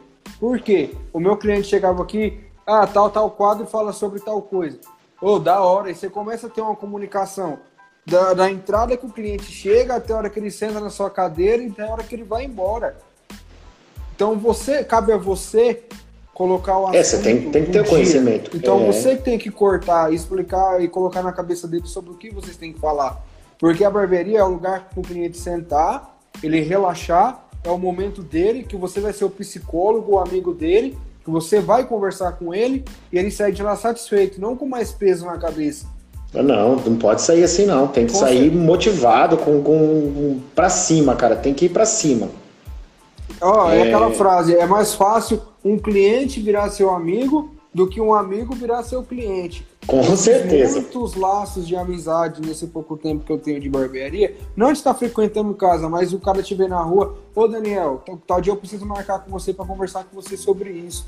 Aconteceu muito comigo e acontece ainda, né? Cara, e, ó, fora os presentes. Só... Eu ganho muito presente, Oxe, Daniel. Com força. Só cara... pra você ter uma, uma noção, Ney. Tem cliente meu que traz a noiva junto porque a minha noiva ofereceu um bom atendimento para ela e ela quer continuar vindo para manter o papo em dia com a minha noiva. É bacana isso, cara. É a, minha, é a minha família servindo a sua, né, Daniel? Basicamente isso, né? Então, Ô, Daniel, é, quanto é, tempo é... temos de live? Ó, já é 10 e 7. Ah, e não acabou ainda? é o papo que foi fluindo. É, ô Daniel, é, é, essa live aí vai pro podcast agora, né? Maravilha, lá no Spotify. Isso mesmo. Quem perdeu a live pode ficar ligadinho lá que depois a gente vai tá passando o link aí. Eu vou passar pro Daniel também. Ô Daniel, é isso aí, mas é, não sei quanto tempo a gente tem, não sei se já deu o. que, a, que o Instagram tava com, com uma ideia de 4 horas agora de live. Você ficou sabendo disso ou não? Não, eu não fiquei sabendo dessa parte. É, não. não sei se já entrou já esse método novo aí, mas fala aí o, os seus agradecimentos aí pra galera, o que, que você quer deixar mais aí pro pessoal. Fluiu o assunto, né? É, é seguinte, Vê se tem alguma né, pergunta também pra gente responder, né, Daniel? É, se alguém tiver alguma pergunta, pode mandar. Eu falei pra minha noiva ficar anotando lá, mas pelo que eu acompanhei, não teve muitas perguntas, não mais frases motivadoras pra gente mesmo. É. Né? Então, por enquanto, vou fazer agradecimento. Queria agradecer a todo mundo que participou da live, que está alimentando cada dia mais o nosso sonho, o meu e o do Ney, porque a gente tem muito a alcançar ainda e vocês fazem parte disso. Deus abençoe a vida de todos vocês. E um conselho que eu queria dar, cara, é para o que a gente conversou a live inteira: olhar as coisas de boas formas, né? Com a, de uma forma melhor, cara. Porque se a gente for deixar abalar tudo isso que está acontecendo, imagina, a pandemia não tem um, uma data lá. Nossa, vai acabar tal dia. Quem sabe não dura se Deus quiser não vai acontecer. E você vai deixar a sua vida acabar por causa disso? A gente tem que ver que nós acordou suspiro de vida, né, cara? Enquanto muitos estão tá lá internado, então nós temos que aprender a ser grato, né? Dá valor a isso, né? É, o João Paulo fez uma pergunta. Tenho um Manda pouco aí. de dificuldade em conectar a aresta com o topo. Tem alguma dica para mim? Ó, é, você falou que você está começando, né, João? Então, uma dica que eu dou para você é usar bastante a divisão ferradura e depois você procura ver a, a, a parte mais alta da aresta e você conectar, puxando. Como que eu posso mostrar para você? Por exemplo, o meu cabelo já não dá para fazer tanto porque ele está baixinho mas eu procuro ver o ponto mais alto da divisão e eu puxo, separo e puxo a mecha para baixo. E aqui eu faço a conexão. Depois eu vou te chamar no privado que eu vou mostrar para você uma forma mais fácil quando eu tiver com o cliente aqui no salão. Isso, aí você manda umas dicas para ele, né? Não, é basicamente isso mesmo, né? Não tem muito o que falar agora porque a gente não tem um modelo aqui. Mas é, quando eu tiver um com o modelo no salão amanhã, eu vou te ligar. Vou pedir seu Qualquer dia nós pode marcar uma também, Daniel? É, você fazendo um corte ao vivo aí pra gente, o que, que você acha? Não, não é só eu não, você também. Tá não, a gente faz, pô. Você Vamos faz bastante fazer. freestyle aí ou não? Ó, bastante em criança, as crianças que gostam muito. Eu não sei se você acompanhou a live inteira, mas eu falei sobre a parte de atrativos para crianças. Sim, lógico que tá me acompanhando. O meu público de criança é muito alto. Então eu procuro oferecer o freestyle sempre para eles, porque a criança, na verdade, é, elas que gostam mais. A gente que é mais assim, né, mais adulto, é mais o tradicionalzão, o risquinho ali e tal, não tanto de desenho. Entendi. Ah, então é isso aí, Daniel. Também quero agradecer a galera aí, agradecer todo mundo. Foi um conteúdo bacana. Creio que a gente pode ter ajudado várias pessoas aí. E é isso aí. Só agradecer mesmo a todos que participaram da live, né? Massa. Queria agradecer a todos, viu? Ah, Ney, só uma coisa. A parte do freestyle. Quem tá aderindo muito ultimamente são as mulheres. Sim, na eu faço parte bastante aqui. lateral e na parte da nuca. Aqui Faço eu tô muito fazendo com força. Faço muito aqui. também. E faço aí, bastante. comigo foi de um ano pra cá, foi de repente. Né? Ô Daniel, mas é, esse- esse. Eu sempre, eu sempre fiz é, freestyle, né? Sempre, sempre fiz. Desde quando eu comecei a trabalhar. E lógico que agora explodiu mais, né? Mas ele, ele oscila, sabia? Assim, ó. Tem ano que dá uma bombada e depois dá uma caída. Depois ele bomba de novo, depois ele dá uma caída. Mas é algo que vem de muito tempo lá atrás. Tem vários e vários de. Que na época não tinha nem, nem Sim. máquina para tirar foto. É, aquelas máquinas com filme. E eu fazia muito a minha divulgação no Orkut. Não Nossa, sei se você conheceu. Orkut. Eu tenho, é- eu tenho, eu tenho pessoas que eu não conheço pessoalmente, mas que me seguem é, desde a época do Orkut. Desde a, da minha rede social, desde lá do Orkut. Ô, Ney, quem que você tinha de referência dessa época? De que época? Da época que a gente não tinha tanto acesso a Facebook e Instagram. Na época Cara, de não- Orkut. Você não, tinha, referência. Não tinha Não referência. É o que eu falei numa entrevista uma vez que eu dei lá em São Paulo. Como que a gente fazia, cara? Não tinha o que fazer. A gente assistia um filme, via o corte de cabelo e tentava trazer. Por isso que é o importante quando a gente aprende técnica, cortar o cabelo com técnica, ângulo, ângulo e grau. Quando você aprende a fazer isso aí, se olhou um cabelo, você sabe que técnica que está sendo aplicada ali. Você não precisa aprender aquele corte. Ah, ó, Daniel, surgiu um corte novo no mercado da barbearia. Cara, eu vou ter que aprender, vou ter que fazer um curso para mim fazer aquele corte? Não. Se você tiver técnica e ângulo e grau, você elabora aquele corte. Só de olhar, né? Só de olhar. Verdade. Isso que é super importante. Com certeza. Mas é isso aí então, Daniel. Beleza, meu amigo? Ney, Te foi um agradeço de coração, cara. Foi um prazer enorme estar falando com você. Já te falei que você se tornou uma referência muito grande para mim. E Tamo que junto. Deus uniu uma amizade assim, não foi por um- uma coisa à toa. Creio que tem muita coisa boa para mim e que Deus continue nos abençoando. E a todo mundo que acompanhou a live, né? Continue livrando de, de tudo Amém. mal que está acontecendo no mundo. E espero em breve estar aqui de novo, né? E não você Com certeza, com certeza. E pro pessoal que tá, no, tá, tá assistindo a gente aí, ó, o Du, mandar um abraço pro Du, um grande amigo meu, pro Tomás também, grande amigo meu, parceiro meu, participou comigo de como jurado em várias batalhas aí, o Du é fera. E só agradecer, cara, só agradecer a galera aí, agradecer todo mundo que participou da live. Se tiver alguma dúvida, é, pode mandar no direct, no meu, manda no Daniel. O pessoal aí que, que tá acompanhando a live aí, começa a seguir o trabalho do, do Daniel aí, o cara, humildade aí, tá, tá junto com a gente e é isso aí. Massa, Beleza? né? Até uma Tamo próxima. junto. Obrigado a todos. Foi um prazer. Se Deus irmão. quiser. Amém. Tamo junto.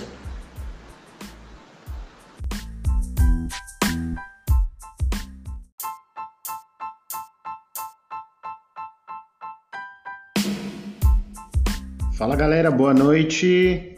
Só dar uma ajeitada aqui no celular. Convidar meu parceiro aqui, Daniel Virgílio.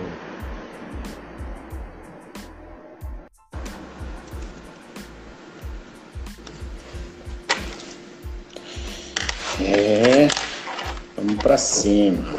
Fala, meu garoto! Você tá bom? Beleza? Tudo na paz, graças a Deus. E você? Bem, graças a Deus. Cada dia melhor. Opa, é isso aí. Tá me ouvindo bem? Como que tá aí? Tô, tô te ouvindo. Você tá ouvindo bem? Tá, tá tranquilo. Ô, Daniel, Certo, pode falar. eu queria que você contasse um pouquinho aí como que você deu os primeiros passos aí na barbearia, como que é o, o a cidade que você trabalha. Conta um pouquinho da sua história pra gente, por favor. Meu nome é Daniel, eu tenho 19 anos, eu sou aqui de Nova Independência. Eu comecei a cortar cabelo porque era assim, ó. Teve uma época, meados de 2015, mais ou menos, eu comecei a me interessar por penteado de cabelo. época que os jogadores estavam usando bastante, aqueles moicanos, tupete, né? Comecei a uhum. pesquisar a fundo. E eu acabei me apaixonando pela arte de, do penteado. Aí eu fazia química em mim, ia fazendo. Só que na hora que eu ia no barbeiro, para mim acertar o corte, não saía do jeito que eu queria. Eu falei assim, ah, cara, então eu tenho que fazer alguma coisa para mudar isso, né? E comecei a pesquisar e achei a barbearia. E na minha família eu já tenho barbeiros. E eu sempre vi meu tio trabalhando, só que não tinha aquele interesse, não era algo que eu queria desde pequeno. Aconteceu de eu me apaixonar por aquilo, né? E foi quando eu comecei a juntar dinheiro e paguei o meu curso. E a cada aula que passava eu falava, não, isso aí é para mim mesmo. O professor incentivando, falando que eu tinha potencial para isso. E estamos aí até hoje, graças a Deus. É... Quanto tempo de barbearia você falou? Quatro anos e meio. Quatro anos e meio. É, deixa eu te perguntar uma outra coisa. É, a cidade que você falou, como que é o nome? Nova Independência. Fica próximo da onde essa cidade? Andradina. Andradina. Ah, próxima. Ah, entendi. É, e na pandemia, assim, como que você está se virando? Você tem algum colaborador que trabalha com você ou é, trabalha sozinho? Então, é... Ó, só para você ter uma noção, antes da pandemia eu trabalhava sozinho. E com a pandemia eu coloquei um colaborador. Eu já trabalho com colaborador aqui. Quando começou a pandemia, no começo dela, não tinha me afetado aqui no salão. Pelo contrário, o movimento tinha aumentado. E, tipo, eu estranhei, né? Sim. Aí eu falei assim, não pode ter aglomeração aqui dentro. Então tem que colocar uma pessoa para trabalhar comigo. Eu coloquei um rapaz e, tipo assim, eu vi que facilitou, porque como eu atendo agora com horário marcado, muitas das vezes o cliente chegava e falava assim, Daniel, tem horário para hoje? Ah, hoje não tem horário. Então o cliente ia embora. Ele não ficava ali. Aí eu falei, não, então eu vou agregar para mim e para os meus clientes. Foi quando eu coloquei o colaborador aqui. Então não tem mais isso do cliente pegar e vir aqui, Daniel, tem vaga? Tem. Entendeu? E eu, tipo assim, escolhi certo colaborador, selecionei, fiz o teste, vi que trabalhava da mesma forma, porque isso é importante, né? Porque a qualidade da, do seu trabalho na barbearia, ela não pode cair, ela tem que manter. Porque às vezes você coloca Sim. um colaborador e o cara, às vezes, até para te sacanear, cara, porque acontece muito. Ele não trabalha da forma correta, porque ele fala, ah, isso aqui não é meu mesmo, tô ganhando dinheiro e já era. Entendeu? Isso acontece muito. E graças a Deus, Deus abençoe que eu fiz uma escolha certa aí e tá dando certo. E na barbearia, antes você trabalhava com horário marcado ou você teve que implantar isso na sua barbearia devido à pandemia? Devido à pandemia, eu trabalhava por ordem de chegada. Agora você não atende mais por, por ordem de chegada? Não, e nem pretendo. Porque.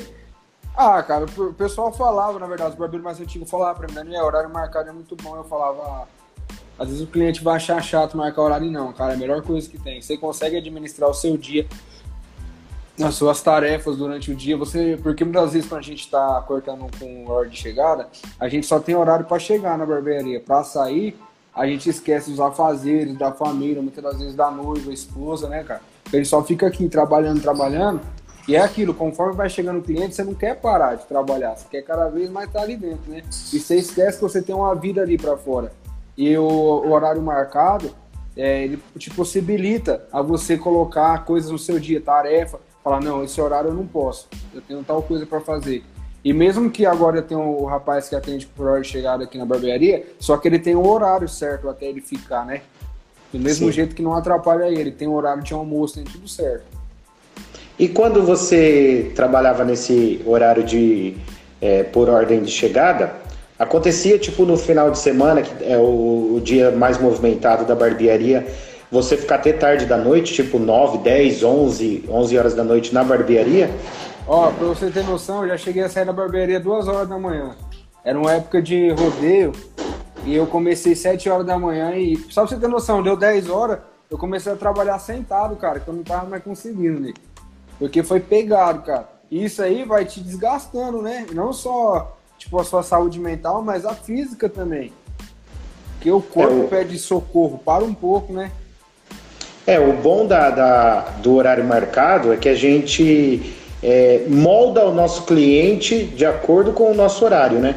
Porque assim, tem aquele cliente, aqueles clientes que é um pouco mais folgado, né? Que ele, ele tipo assim, ele vem numa sexta-feira sete horas da noite, sem horário marcado, quer cortar o cabelo. Não tá nem aí. Se você tem um compromisso, se você tem uma festa para ir, se você tem um compromisso de, de sair com a sua namorada, com sua esposa, ele não, não, quer saber. Não, é só o meu, é rapidinho. O meu é só é só tirar aqui embaixo, é só tirar um pouquinho.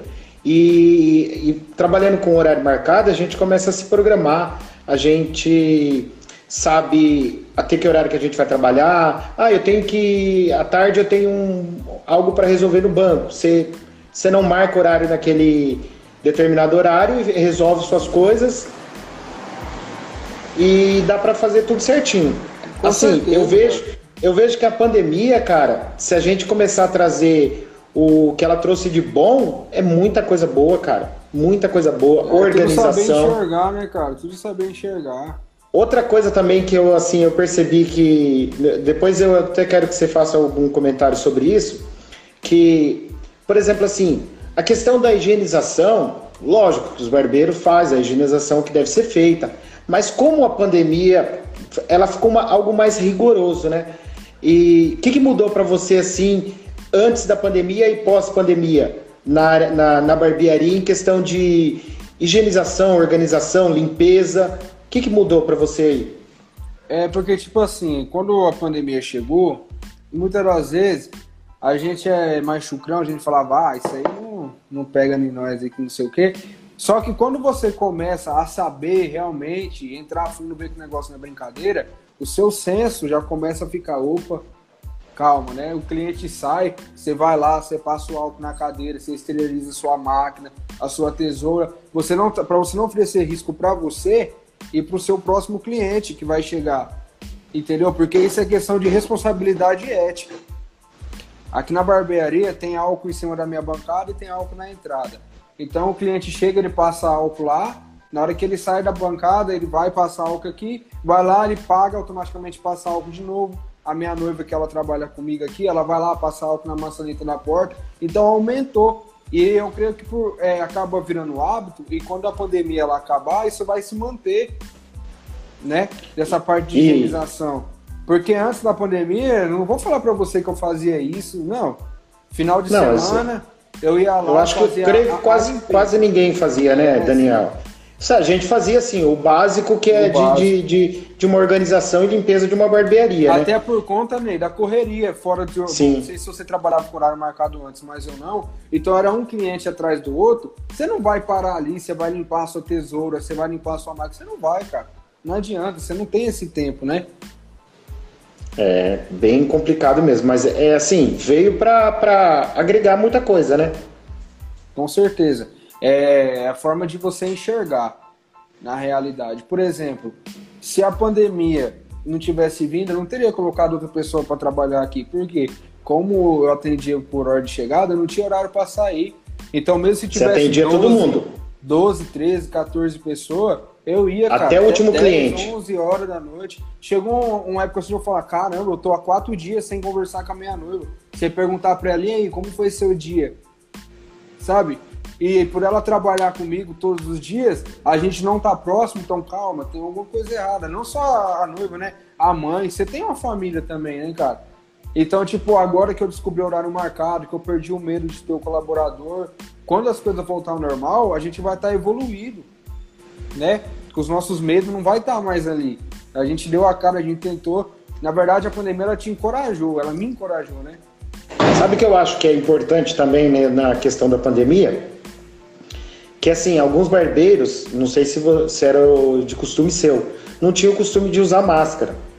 E nós, como, como barbeiro, e a gente está bem ali é, frente a frente com o cliente, é, quando você está passando a máquina ou fazendo até a barba do cliente, geralmente aquele espelhinho começa a pular, voar, e aquilo lá você acaba é, vindo para você aquilo lá. Então a questão da máscara também eu acho muito importante, cara. Quando você está fazendo a barba, quando você está cortando o cabelo, é questão de higienização, organização, né? Você costumava usar máscara quando você fazia barba, essas coisas ou não? Não, eu não tinha o costume de usar máscaras. Às vezes eu usava a luva, né? Mas a máscara não, nunca foi de hábito meu. É igual eu tô falando pra e... você, a pandemia ela veio pra gente descobrir novos hábitos, né? Adaptar Porque quando ela passar, a gente vai, né, já saber como é que faz as coisas da forma correta. E se reinventar também, né? Sim, com certeza. E, e na sua cidade chegou a ter lockdown, assim, por um certo período ou não? Recentemente eu tive um lockdown, inclusive no dia lá da live que você tava fazendo, eu tava em lockdown e eu tava me transferindo de uma cidade a outra. Porque na minha e cidade estava tudo fechado. Quanto tempo foi de, de lockdown aí na sua cidade? Foi quatro dias. De, desde, eu falo assim, ó, um lockdown é, que barbe, barbearia, na verdade, ela não entra como um serviço essencial, né? É, e quando teve, chegou a barbearia não poder abrir na sua cidade, por Ó, quanto tempo? Então, da barbearia não poder abrir, só foi nesses quatro dias que eu te falei. É, mas sempre teve aquela exigência de ser com um horário marcado e um por vez. Graças a Deus aqui pela cidade ser pequena, não teve aquele surto. Aqui é uma cidade de 4 mil habitantes, entendeu? Não ah, é bem pequena, né? É, pequena, pequena. Não teve aquele surto. E a prefeitura aqui, ela decidiu manter, só que com restrições. E quando chegou, quando ficou esses quatro dias parado, lockdown, você trabalhou durante esses quatro dias ou você ficou em lockdown? Não, eu fiquei em lockdown. Respeitei, eu fui para outra cidade, né? Conforme eu te falei. Aí lá eu fiquei estudando, botei o papo em dia com, com o meu cunhado, que eu não via ele fazia um tempo. Eu respeitei, sabe? Assim, porque nem tudo é dinheiro, nem tudo é trabalho, né? A gente tem que andar de acordo com a lei, né? Porque isso aí também é bíblico, né? A gente tem que respeitar a lei do homem. E se falou que tem que ser assim, tem que ser assim, por mais que a gente não goste. Sim. Né? E o que, que você pensa assim, é, em logo após essa pandemia passar, quais são os seus objetivos? Você pretende fazer mais curso? Você pretende ministrar curso? Qual que, seu, qual que são os seus objetivos? O que, que você tem em mente? Então, Ney, eu tenho até flyer pronto, porque com a ajuda de Deus eu quero começar a ministrar curso, entendeu? Fazer mais cursos também, porque eu parei de fazer os cursos que eu não acho legal, até por conta da minha família, ficar arriscando de ir para outras cidades. Porque, como eu te falei, que a cidade pequena não tá tão alastrada igual uma cidade grande. Talvez eu vou fazer um curso, eu vou lá, pego o vírus. Então, eu procuro estar sempre com as pessoas que eu já convivo. Né? Entendi. Mas a parte de ministrar, inclusive, eu ia ministrar um curso mês passado, antes do lockdown. Aí tive uma conversa e tal, e falei, não, não, agora não é a hora, né? Vai aglomerar a gente em outra cidade aqui dentro e joguei mais para frente, quando isso der uma acalmada. Mas eu quero sim, com certeza. E, e você pretende, né, nessa parte de, de educação, você pretende ministrar curso para iniciante ou curso de aperfeiçoamento? De começo, curso presencial para iniciante. E de aperfeiçoamento, eu assim, né, tenho esperança que algum evento me chame, conforme eu for tendo reconhecimento, para mim estar tá no workshop junto com outros barbeiros. E você pretende fazer isso na sua cidade mesmo? Ou o curso para iniciante é na sua cidade mesmo? Sim, na minha cidade, na minha barbearia. Já tem uma estrutura e, correta aqui. E tem bastante barbeiros na sua cidade? Como que é o, o sistema aí? Ó, antes da pandemia, tinha 11 barbearias em Nova Independência, contando com cabeleireiro e barbearia. Agora, cara, eu acho que tem umas 6, 7. Fechou algumas barbearias. Fechou aqui. bastante? Fechou. Fechou praticamente 50% das barbearias. É, fechou, cara. E você tem amizade com esses barbeiros que chegou a fechar ou não tem? Ah, não é com todos, assim, não por causa de briga nem nada, mas é porque eu sou um cara que eu sou muito na minha casa. Eu saio daqui, vou para casa da noiva, vou estudar sobre barbearia, mas eu converso sim com todos eles, inclusive alguns que parou. E você sabe qual foi o motivo de, de parar, o, de exercer a profissão de barbeiro? Por conta Ou que a grande, um tempo? a grande maioria, assim como quase todos, paga aluguel, tem outras despesas e às vezes tem medo, né, de colocar colaborador e tal, por ser pequena a cidade, né? Imagina a cidade de 4 mil habitantes com 11 barbearias.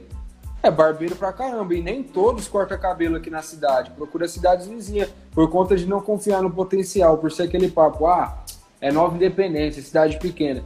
As pessoas daqui mesmo acabam desprezando a gente que é comerciante, entendeu? Daqui, tipo, independente de qual comércio, sabe, qual ramo. Então, tipo, eles fechou por conta disso, por falta de cliente, por falta de condição de pagar o aluguel, de pagar uma energia que é alta hoje em dia na barbearia.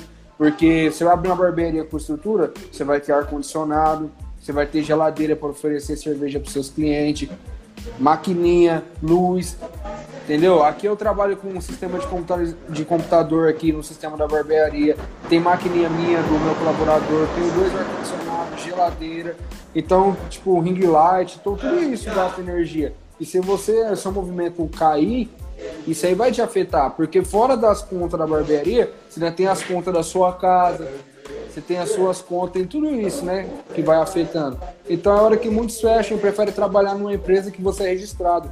Que você sabe que independente do tanto que você produzir, o seu dinheiro vai estar ali todo mês, né? Entendi. Deixa eu te fazer uma outra pergunta, já que você abordou esse assunto aí.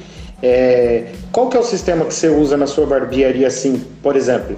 Você tem um Prolabore ou você pega a sua diária e, e divide? Como que você faz? Como que é o sistema que você usa aí? Com o meu colaborador, você fala? Não, eu falo pra, na, na questão da administração da sua barbearia. Ah, sim. Eu uso um, um aplicativo, você deve conhecer, chama App Barber. Sim. Ele me dá ali o agendamento diário, faturamento mensal, faturamento diário, semanal por porcentagem e aí eu vou fazendo o equilíbrio, né? E esse equilíbrio que você faz, é, você tira um, por exemplo, assim, não precisa nem, nem citar valores, uhum. mas você tem um valor que é o valor, ah, esse valor é do Daniel, esse valor é da barbearia. Tem uma separação entre as duas partes ou é uma coisa só? O, o, você junta tudo. Antes da pandemia, eu fazia assim, ó, segunda a quinta e sábado era para barbearia. Sexta-feira era meu. E depois eu fui com 60% para barbearia e 40% meu.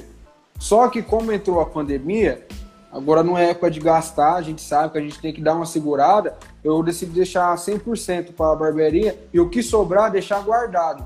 Porque caso aconteça algum imprevisto, a gente tem que fechar por lockdown, ficar vários dias, eu não, não atraso minhas contas, né? E consigo manter o mesmo nível quando eu voltar na barbearia. Entendi. É, então, hoje você deixa esse valor 100% para a barbearia? Deixa eu é, ver se assim, eu 100% da barbearia, que eu falo assim, tirando os meus luxos que eu tinha, né? De estar tá saindo, às vezes com a minha noiva, essas coisas, por enquanto a gente não está fazendo. Então eu pago as contas da barbearia, com o dinheiro da barbearia acerto contas da minha casa, conta pessoal minha. Ah, então, é, só para me entender é, entrou o, o, o, bruto geral, você paga tudo que precisa pagar da barbearia, aí o que sobra você usa com você. Aí você paga suas contas pessoal. É, eu acho que eu tinha entendido errado a sua pergunta. Quando você falou assim, pro Daniel, eu achava que era por parte de luxo, essas coisas, né? Agora não, entendi. Não. É, é o por fora, é o por fora. É. Então, eu faço essa divisão. Tudo que entra na barbearia é pra barbearia e pras contas. Não tem a pra saidinha, entendeu? Entendi. E você falou sobre os projetos futuro, é, ministrar workshop, ministrar curso profissionalizante, curso iniciante na sua barbearia, certo? Certo. Você tem isso é essa programação é para esse ano ou você está esperando ver o que vai acontecer para começar é, a, a divulgar esse trabalho seu? Então, né, eu tô. Como aqui eu não, não fui obrigado a parar de trabalhar, eu tô usando o tempo que eu tô podendo trabalhar para me investir, né, para os meus alunos, para o futuro curso, e comigo mesmo, que eu tô assistindo vários cursos online, essas coisas eu pego bastante live, para quando a pandemia acabar, eu começar a ministrar o curso e estar tá mais preparado. Entendi. Deixa eu só responder um rapaz aqui, rapidinho, o Daniel. Sim cara perguntou quem ganhou o sorteio da máquina. O sorteio da máquina foi adiado. Eu não lembro o dia agora, eu preciso ver lá com o pessoal. Mas aí eu já posto no Stories aqui, viu, Gabriel? Se alguém tiver alguma pergunta aí pro Daniel ou para mim, fica à vontade aí para fazer essas perguntas aí, beleza? Minha prima André falou que eu tenho que ir lá para Goiânia, morar para lá. É, quem sabe, né?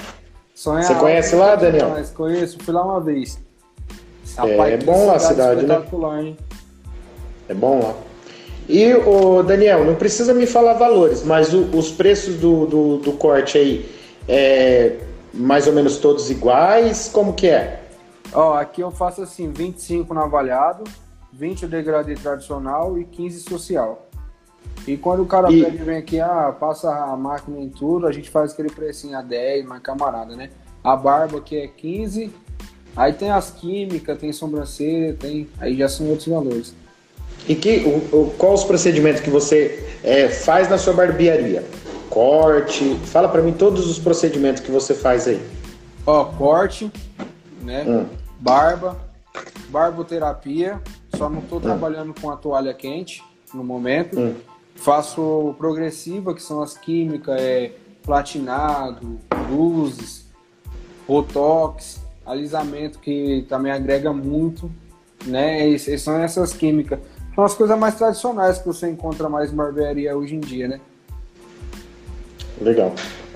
E o seu colaborador também faz tudo? Como que é? Tudo.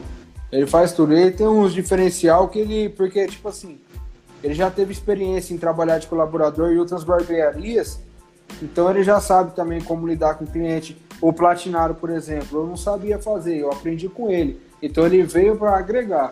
Foi na, inclusive na outra live que eu fiz com o Barbosa, ele até falou que quando você contrata um colaborador, ele tem que ter um diferencial seu. Porque não faz sentido você contratar uma pessoa que vai fazer a mesma coisa que você. Ou entrar para fazer um curso também, né? Sim, com certeza. Porque acontece muito, né, em, várias barbearias aí, o cara quer entrar, ele acabou de sair de uma barbe... do, de um curso, aí ele quer entrar numa barbearia já que já tem um, um certo tempo no mercado aí, para ele aprender, né? Aí ele aprender na, na, na barbearia. Então ele, na, na verdade, ele quer fazer um curso. Com certeza. É, muitos é, que pegam colaborador, na verdade, são alunos deles, né? Que ele começa a aprender o processo desde do início e começa a trabalhar da mesma forma. Eu já quis pegar um cara preparado, porque foi meio que algo de última hora, né? Porque quando eu fui avisado para trabalhar com horário marcado, restringiu muito o atendimento. Porque, igual eu falei para você, meus clientes estavam acostumados a ficar em tipo, bastante gente aqui, né? Aí eu tive que colocar um colaborador para não. É que os caras os cara, na verdade, gostam da resenha, né? Gosta de ficar trocando ideia, gosta de, de tomar uma cerveja, ou não sei se tem mesa de bilhar aí, gosta de jogar um bilhar, gosta de, gosta de ficar ali trocando ideia. Então, e... eu, eu tinha mesa de bilhar aqui, eu resolvi tirar ela por causa de aglomeração e eu investi em produtos tipo roupa, bastante pomada, outros tipos de produto também para cabelo e confesso que foi até melhor, porque a mesa de sinuca é mais um entretenimento, né? Pro cliente. É. Aí eu acabei. E hoje não pode, né? É. Então ia ficar ali ocupando espaço e ia deixar, eu ia deixar de ganhar dinheiro. Que e aí vou... o que que eu fiz? Coloquei uma televisão, né, ali, e aí o cliente vai assistindo a Netflix, por enquanto é o que a gente consegue fazer, né, cara? E você você, você vende roupa também na, na barbearia? Sim, eu trabalho com roupas na barbearia. Camisetas ah. E trabalho ah, com bastante produto, tipo perfume, pomada, laque, aquela esponjinha de Nudred, vendo bastante, gel, tudo isso daí. Ah, legal. Até Ficou... produtos para química, produtos para progressiva, que cabeleireiros aqui da, da cidade vêm comprar comigo. Ah, entendi. Isso é bom, né, cara? Sim, agrega e, bastante. E o que, que, assim, para o pessoal, o que, que você dá de dica, assim, que é mais viável vender na barbearia? A princípio, todo mundo vende produto, né? É, mas qual o que, que você indica assim para o pessoal estar tá colocando na barbearia para ter um algo a mais? Ah, cara, ó, eu indico bastante, por exemplo, o que você já trabalha no cabelo do seu cliente, que é o que, por exemplo, terminou o corte, você vai finalizar o, o, o cabelo do seu cliente. Você vai passar a pomada. Procura sempre procurar a pomada que tem bastante cheiro, porque vai despertar o interesse do seu cliente. E você vai ter ele para vender. Você não precisa nem oferecer. Você vai passar a pomada no cabelo dele e vai falar: pô, que creme é esse? A gente sempre fala assim, né? Que cheiro bom. Você fala, cara, é o que eu vendo ali. Você vai pagar barato, cerca de 6, 7 reais, no máximo 10, assim, né? Pra você começar a trabalhar com pomada de começo e você consegue ter uma margem de lucro boa. em cima dessa pomada, né? Então é um investimento baixo que vai te gerar lucro, não vai te consumir energia, nada disso. É um produto que está ali, né, parado, ele somente vai te dar o lucro. Entendi. E todos os cortes você costuma lavar ou não? Não. Não? Eu não costumo lavar os cortes. Só quando Só o cliente se... sai do serviço e o cabelo tá sujo, aí eu vou lá e lavo. Eu tá com muito produto no cabelo, tipo bastante pomada, gel, que o cabelo acaba ficando difícil de modelar, aí eu vou lá e lavo. E tem algum valor adicional ou não? Não, não costumo cobrar não, Ney. E você falou para mim do, dos valores aí do, dos cortes, que tipo assim, na avaliada é um preço, fazer isso é outro preço. Por que que você é, tem vários preços no, em um trabalho?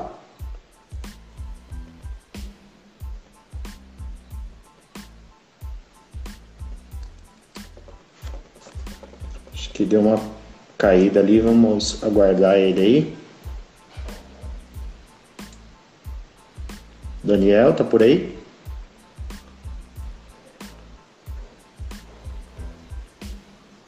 Ô Daniel. Consegue me ouvir, Ney? Agora eu tô ouvindo. Voltou, né? Voltou? Agora eu tô ouvindo. Você entendeu a pergunta que eu fiz? Eu, eu entendi. Porque, por exemplo, Ney, é assim, eu não acho justo eu cobrar o mesmo preço num corte que eu demoro de 45 a 50 minutos, num corte que eu faço de 5 a 10, sabe? Porque assim consome menos tempo. Por exemplo, o cliente vem aqui, Daniel, eu quero que você passe a máquina em tudo aí a zero, faz o pezinho. Eu levo torno de 10 minutos para fazer isso. Já num degradê navalhado, eu levo 50. Então tem diferença de preço. Por exemplo, você vai numa lanchonete. Tem vários valores de lanche, desde o com menos complemento, né? ao que tem mais adicional. Então tem valores diferentes. E eu acho que na barbearia também tem que ser assim. Seu cliente vê que você está cobrando preço justo pelo que você está fazendo. Entendi. E você tem assim, é, por exemplo, você tem o valor do seu corte e o valor da barba. Quando o cliente vai fazer os dois, você costuma ter um preço diferenciado ou não? Eu faço o preço diferente quando o cliente faz cabelo, barba e sobrancelha. Aí eu tenho um preço diferente, que no caso era 40 reais e cai para 35. Entendi. E quanto que é só sobrancelha? Se o cliente for aí só fazer a sobrancelha, 5 reais. Você... E se o cliente corta o cabelo e quer fazer a sobrancelha, aí você cobra esses 5 reais também. Você não dá esse. Você não, não faz de graça para ele. Não. Aí quando o cara é cliente fiel assim, o que acontece? Aí eu falo assim, cara, vamos fazer uma hidratação no seu cabelo? Porque a gente acaba pagando aí 30 reais num, num pote de 1 quilo. Dá pra você fazer cabelo com força. Já é um agrado a mais seu cliente, porque eu garanto que uma hidratação vai surtir mais efeito do que uma sobrancelha pro seu cliente. Ele vai falar, ah, cara, me deu uma sobrancelha? Não, vai falar assim, nossa, o cara me deu uma hidratação.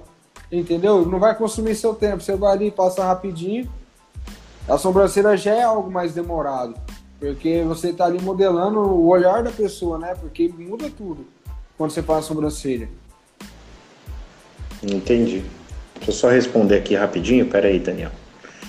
Ó, galera, se tiver alguma perguntinha aí para mandar, manda aí. Juliano mandou que o áudio tá ótimo. Obrigado, Juliano. É, deixa eu ver aqui. Você tem, tem, tá com horário aí, Daniel? Que eu tô meio perdido aqui no horário, hein? Passou 32 minutos. 32? Vamos é. convidar uma galera aí. Convida aí, Daniel. Convidar uma galera aí. Pessoal ir entrando na nossa live aí para curtir.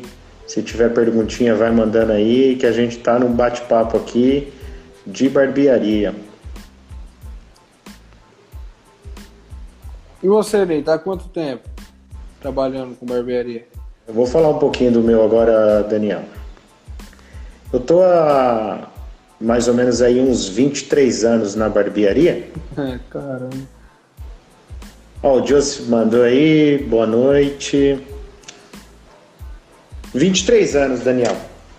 23 é anos na área da barbearia. Na verdade, quando eu comecei na barbearia, era eu fiz o curso de cabeleireiro unissex que tinha na época. Não tinha essa separação. Na verdade, a grande maioria, né? Porque barbearia veio surgir mesmo a partir de acho, 2011, 2012, né? Isso, mais ou menos nessa época aí. Em barbearia, na verdade, curso de barbeiro, acho que foi entre 2012 e 2013. Sim. E aí eu fiz esse curso, é, tinha o curso de masculino, cabeleireiro masculino e cabeleireiro unissex.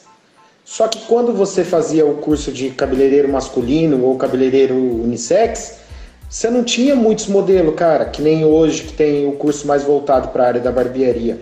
Era totalmente diferente. Então o que a gente pegava muito era mais, para você ter ideia, você faz progressiva, né? Certo. E você usa chapinha para fazer a finalização, né? Sim. Quando eu fiz o meu curso, não existia chapinha. Nenhum tipo. Era só escova. Então você pegava aquele cabelo feminino e você tinha que escovar, escovar até ficar liso. Então, ah, isso, isso para mim foi, foi ótimo. Porque hoje eu pego um cabelo masculino, eu na hora da escovação, para mim é de boa. Entendeu? Não Agregou tenho nenhuma bastante, né? Hoje na finalização. Porque, ó, e só pra você ter uma noção, quando você tá passando a o feed assim do, do seu Instagram, o cabelo para chamar a sua atenção, ou ele tem um desenho, ou é primeiramente o penteado. A primeira coisa que chama atenção. Depois você olha um degradê, né? É, e assim, quando é, antes dessa, dessa vibe aí, dessa explosão da barbearia, o corte era básico. Era um cortinho máquina 2, tesouro em cima, um acabamento. Era corte, coisa bem simplesinha mesmo, né? E agora não, cara. Você vai fazer um corte de cabelo, você faz um. Você tem que fazer um penteado no cabelo para ficar bacana, para você tirar uma foto legal tal. E isso daí, cara, é, demora um pouco mais, e eu queria te perguntar uma coisa.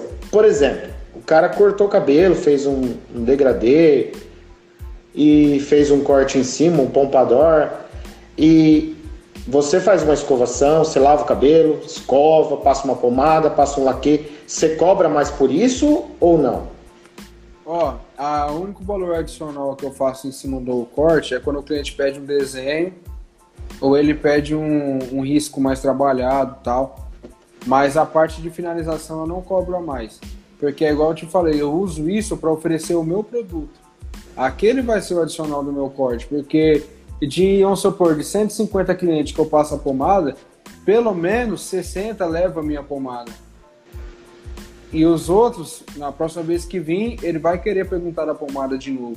Porque ela faz muito sucesso. Não sei se aí com você é da mesma forma. Então eu procuro pegar a pomada que eu cobraria pela finalização e usar no cabelo do cliente para ele poder levar ela. Entendeu? E ali mesmo eu já vou ensinando o cliente como ele deve finalizar o cabelo dele, a forma correta. Às vezes o cliente não gosta da finalização no cabelo, então eu só passo outro tipo de pomada que você pode usar no cabelo molhado. E assim vai indo. E gel, vende bastante também ou não? Ó, eu parei de trabalhar com gel. Porque os meus clientes começou a dar muito, muita caspa uma grande quantidade, na verdade, de cliente. E eu troquei a marca e, na verdade, era o meu público que não estava curtindo por conta da oleosidade que estava dando. A pomada, o trabalho de boa qualidade, já não acontece isso. Eu vejo que ela realmente, o cliente vem, compra uma vez, compra de novo. Às vezes o cliente, eu vou te falar, ele vai e corta em outra barbearia e ele passa aqui para pegar a minha pomada. Tá entendendo? A questão, a questão do gel é o seguinte, Daniel. Por exemplo, assim, como é, a pomada para finalização de cabelo, ela existe há muito tempo, mas para nós, assim, como barbeiro, ela começou a surgir entre 2013, 2014, 2015. Quando ela deu essa explosão na barbearia, ela veio junto. Mas antes disso, a gente toda toda a finalização que a gente fazia no cabelo era com gel. E aí o que que, que acontecia? O gel, eu não sei se você já teve aí na sua barbearia um gel, por exemplo, assim, gel shave, o shave, que você usa para fazer o barbear tal. Se ele for um gel com uma qualidade baixa, ele vai ressecar. Aquele ressecamento do gel shave, ele vai formar umas casquinhas. O gel de cabelo de baixa qualidade também dá a mesma coisa. Quando você passa no cabelo do cliente, depois que ele seca, e se você bagunçar o cabelo, ele vai soltar um monte de casquinha. Isso não, é não é caspa. É caspa é diferente do, do, do gel ressecado. Sim. Aquele é um gel ressecado e ele vira uma casca e aí depois que você lavou sai normal. Mas é, a gente que veio de lá de trás, da barbearia lá de trás, que a gente usava gel para finalização, então a gente tem esse conhecimento, né? Sim. E qual, qual, qual a forma que eu uso gel na barbearia e até indico para alguns clientes? Cabelo mais curto. Cabelo mais curto a gente finaliza com, com gel. Cabelo mais longo com pomada. Tem cliente que tem um cabelo mais curto, ele não usa, não tem como ele usar pomada para fazer uma finalização. Finalização com pomada é um cabelo mais, mais alto, um cabelo mais longo, um cabelo mais escovado. Agora aquele cliente que é um cabelo mais batidinho tal, a gente finaliza com gel. Sim. Então, né, igual eu te falei, eu trabalho com vários tipos de pomada aqui. É, tem uma pomada, por exemplo, a, a Black. Quando o cliente está com o cabelo muito baixo, eu trabalho com pigmentação aqui no salão, eu acabo passando a Black. Eu passo em menos quantidade, que é para assentar os frios do cabelo, né? Sim. Então, tipo, foi um dos motivos também de eu parar de trabalhar com gel. Isso que você falou do branco que fica no cabelo, às vezes eu acho que até pelo excesso também de gel que o cliente acaba passando. Às Sim. vezes, no, às vezes 40% é pela qualidade, os outros 60% pela dosagem que o cliente acaba passando, né? E com a pomada já não tem isso daí. É muito difícil uma pomada que vai acontecer isso com o cabelo, né? É porque é o princípio ativo diferente, né? Sim. E também é aquilo, também nada garante que a pomada não vai dar caspa no, no cliente. Né? É. É que na verdade, na, na verdade, que as pessoas assim confundem um pouquinho a questão da caspa, né? A, o, o produto, você passa um produto no cabelo, esse produto ele ressecar e ele formar umas casquinhas, isso não é caspa. Você lavou, aquilo ali sai tudo. Caspa é algo totalmente diferente disso daí. E aí as pessoas confundem muito caspa com um produto ressecado. Com certeza. Porque o produto, ele é líquido quando você passa, ou cremoso. Depois ele vai secar, ele vai virar, ele vai ficar seco. Ele seco, ele vai quebrar mesmo, ele vai virar uma farofinha. E aí as pessoas acabam confundindo isso daí. Ixi, demais. É, é porque assim, na verdade, quem entende dessa parte somos nós que fizemos o curso, fomos lá, aprendemos e às vezes, por, por parte de ignorância também do cliente, ele já chega e não quer saber o porquê que isso aconteceu. Já chega assim, ah, Daniel, aquele produto lá que você me deu pra mim, mano, deu uma caspa, acabou com o meu cabelo, ressecou. Aí, tipo assim, não, cara, tipo assim, não foi eu que passei no seu cabelo, você que passou na dosagem errada. Só que o cliente não quer saber disso. Então, por conta de dor de cabeça, eu acabei parando de trabalhar. Cara, eu trabalhei com gel, que eu chegava a pagar custo de 29 reais, 30 reais. Gel bom, cara. E isso é um valor alto para um gel. A gente é alto, claro que é. a gente claro revender é. a 50 reais. É super caro. Então o cliente fala assim: Nossa, estou comprando a 50, isso aqui. Então a pessoa não sabe passar. É, não sabe, né? né? E a gente que acaba se prejudicando. Tipo assim, por exemplo, você. Eu, você falou que de cabelo há 23 anos, é isso? Isso. Você tem cliente de 23 anos atrás. Então ele acaba entendendo o que você está falando. Hoje em dia os clientes não são mais igual os antigos. Eles já são mais exigentes e são ignorantes também. Né? Às vezes o cliente chega aqui, ó, Daniel, quero que você faça meu cabelo assim, assim, assim. Não é mais aquele, ó, Daniel, faz aquele socialzinho e tal, que na verdade eu nunca tive isso. A minha grande quantidade de corte, praticamente 70% é degradê, é um fade o social acabou, acabou virando minoria. Talvez não para você, porque você já tem bastante cliente antigo, né, que fidelizou com você. Mas eu Sim. que comecei há quatro anos e meio atrás, já não é assim. É, você pegou na época do, do fade, né? Na época da, é, da graduação, né? Do e boom, na... Né, da barbearia. E na questão do, do, da pigmentação, você faz aquela pigmentação só a maquiagem ou você faz a pigmentação mesmo? Eu posso mostrar um produto aqui para você? Claro, fica à vontade. Eu trabalho com o Topic. Certo. Eu não, não, não, gosto de trabalhar com a tinta porque eu tenho um certo probleminha com a dosagem, eu acho que fica meio artificial e eu não curto. Eu gosto do meu cliente, ele veja o cabelo da forma que quando ele tomar o banho, vai estar do mesmo jeito. E na questão do, do da da pigmentação em questão de coloração permanente. Você já fez vários testes para Ou você fez alguns e não gostou do resultado? Ó, eu trabalhei com aerógrafo, trabalhei com Hum. pigmentação no pincel. Com aerógrafo eu até gostei um pouco, só que o meu acabou. Mas no aerógrafo era tinta permanente ou era tinta. Não era, não era tinta permanente? Na verdade, era a tinta que durava de 3 a 4 dias, né?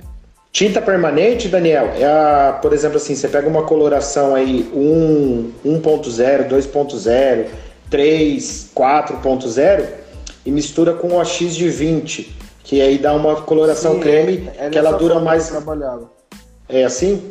Sim. Então, mas eh, tem várias tintas, Daniel. Por exemplo, assim, é, quando a gente faz uma pigmentação, tô falando da, da forma que eu trabalho, tá? Sim, sim, claro. Quando a gente faz uma pigmentação, é, o que, que a gente faz? Primeiro a gente tem que analisar o cabelo do cliente, saber que tom que tá.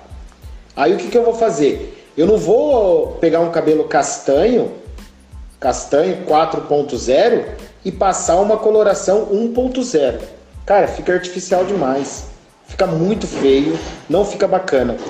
É, eu gosto de colocar a mesma coloração próximo ao que está o cabelo natural. Por quê? Porque a coloração ela vai dar o brilho, ela vai dar aquele brilho e fechar alguns vazios que tem no cabelo. Então, é, eu costumo fazer dessa forma. Não faço nada agressivo, sabe? É, preto azulado, não, não trabalho muito assim. Trabalho mais pelo, pela, pelo tom do cabelo do cliente mesmo. É, então, é porque, tipo assim, quando você fez o curso, você falou que você pegou a parte de química, de cabeleiro, então você já tem um entendimento de você olhar pro cabelo do cliente e falar, não, o tom do cabelo dele é esse. É. Eu não fiz essa parte do. Eu fiz só a parte de barbeiro, que é fazer o degradê, fazer a barba.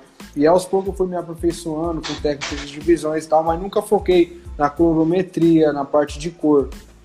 Entendeu? E sabe, sabe, eu queria dar uma, uma dicasinha rapidinho também, que assim, quando eu vou ministrar workshop, eu lembro de um workshop que eu fui ministrar no Rio de Janeiro. E aí o cara falou, falou para mim assim, ah, eu fui fazer uma apresentação de uma pigmentação, né? E aí ele falou assim, ah, eu faço uma pigmentação tal, mas é, o, da mesma forma que você está preparando aí, eu faço, só que o meu cliente fala que daqui dois dias a pigmentação sumiu. Sabe o que acontecia? Ele fazia, ele, o cliente chegava na barbearia dele, ele preparava a coloração, preparava, passava no cabelo e depois vinha esfumaçando com uma escovinha para dar aquele efeito esfumaçado, né? Que é o fade, na verdade. Só que aí, na hora fica fica a coisa mais linda do mundo, cara, fica perfeito. Aí o cliente vai para casa e vai tomar um banho, vai lavar aquele cabelo de novo. Quando ele lava, ele tá tirando o, a oleosidade do couro, cabe, do couro cabeludo. Automaticamente, quando o, o barbeiro foi fazer a aplicação da coloração, ele fez sobre a oleosidade da pele. E o que acontece? Quando você vai lavar, você retira o óleo e a coloração que está sobre o óleo. E aí aquela coloração não fica. Então, é, quando a gente. Eu, eu, como eu aprendi isso daí? Eu aprendi porque a pigmentação ela é totalmente diferente de coloração. Só que quando eu fui fazer um curso de design de sobrancelha, é, sobrancelha de rena, eu aprendi que a gente precisava higienizar totalmente a sobrancelha, fazer uma limpeza nela, limpar toda a oleosidade para depois poder aplicar a rena, para a rena permanecer na pele, porque senão eu ia passar sobre o óleo da, da pele da pessoa. A pessoa lava, sai toda a rena. Eu aprendi isso daí. Depois que eu aprendi isso daí, toda pigmentação que eu vou fazer, eu faço uma limpeza, eu posso lavar o cabelo do cliente, ou lavar na parte onde eu quero deixar aquela marcação, sabe? Passar um, um algodãozinho, fazer uma limpeza, retirar a oleosidade. Você passar o dedo na pele e sentir que não tem mais oleosidade. Cara, se você fizer dessa forma, a, a pigmentação vai longe. E aí ela fica muito mais tempo. Então, Ney, isso é uma coisa que nunca foi falado, por exemplo, pra mim. Acabei de aprender uma nova que eu com certeza vou aplicar aqui no salão pra ver como é que é. Só É, é totalmente diferente, pergunta. cara. Por exemplo, quando é na barba, você passa o algodão no rosto do seu cliente? Por quê? Porque o, o, o a, a gente tem duas glândulas no, no, no, no, na pele aqui: glândula sebácea e glândula sudoríparas. Uma produz, glândula sebácea produz o sebo, que é conhecido como óleo. A sudoríparas produz o suor. Essas, du essas duas glândulas, elas estão trabalhando. O cliente chegou na sua barbearia com um rosto oleoso e aí você vai fazer uma pigmentação na barba dele. Você está fazendo uma pigmentação sobre o óleo. Quando for fazer a lavagem, quando ele for retirar, você retira parte da pigmentação junto. Então você precisa limpar. Eu quero fazer uma pigmentação na barba, só que eu preciso que aquela pigmentação também ela fica sobre a pele, certo? Então você precisa retirar tudo quanto é tipo de óleo, tudo quanto é tipo de impureza que tem naquela pele, para que a pigmentação penetre na pele e fique ali. Senão, você só vai jogar o seu trabalho fora. É, e como que você faz a dosagem dessa tinta para que ela não fique sobrecarregada no cliente? Você trabalha com que tipo de pincel? Não, a, a dosagem é o seguinte, por exemplo, se eu tenho uma pele, uma é, eu não quero nada artificial, eu quero algo mais natural. Então, primeiro, é, aí foi, é a questão do que eu falei para você. A gente tem que saber que, que altura que tá. Altura, quando eu digo altura, se está entre 1, 2, 3, 4, na escala da, da, da, coloração. Se eu sei mais ou menos, ah, por exemplo, o cabelo do Daniel está na altura mais ou menos de 1, 4. Então eu vou usar uma, uma, uma coloração, eu posso usar até uma, um abaixo. Posso usar um 3.0. Entendeu? Tem muitas pessoas que estão tá usando em tudo 1.7, que é uma coloração que é um preto azulado. Então eles estão usando essa coloração, eles usam para tudo. Para alguns cabelos vai ficar ótimo, para alguns cabelos vai ficar muito artificial. Então, primeiro, o que, que eu preciso saber? Eu, pre eu preciso saber é, que altura que está o cabelo, para mim saber que altura que eu vou aplicar porque eu preciso trazer brilho para aquele cabelo. Então, para mim trazer o brilho, para dar uma pigmentação bacana, eu preciso entender que altura que está aquele cabelo.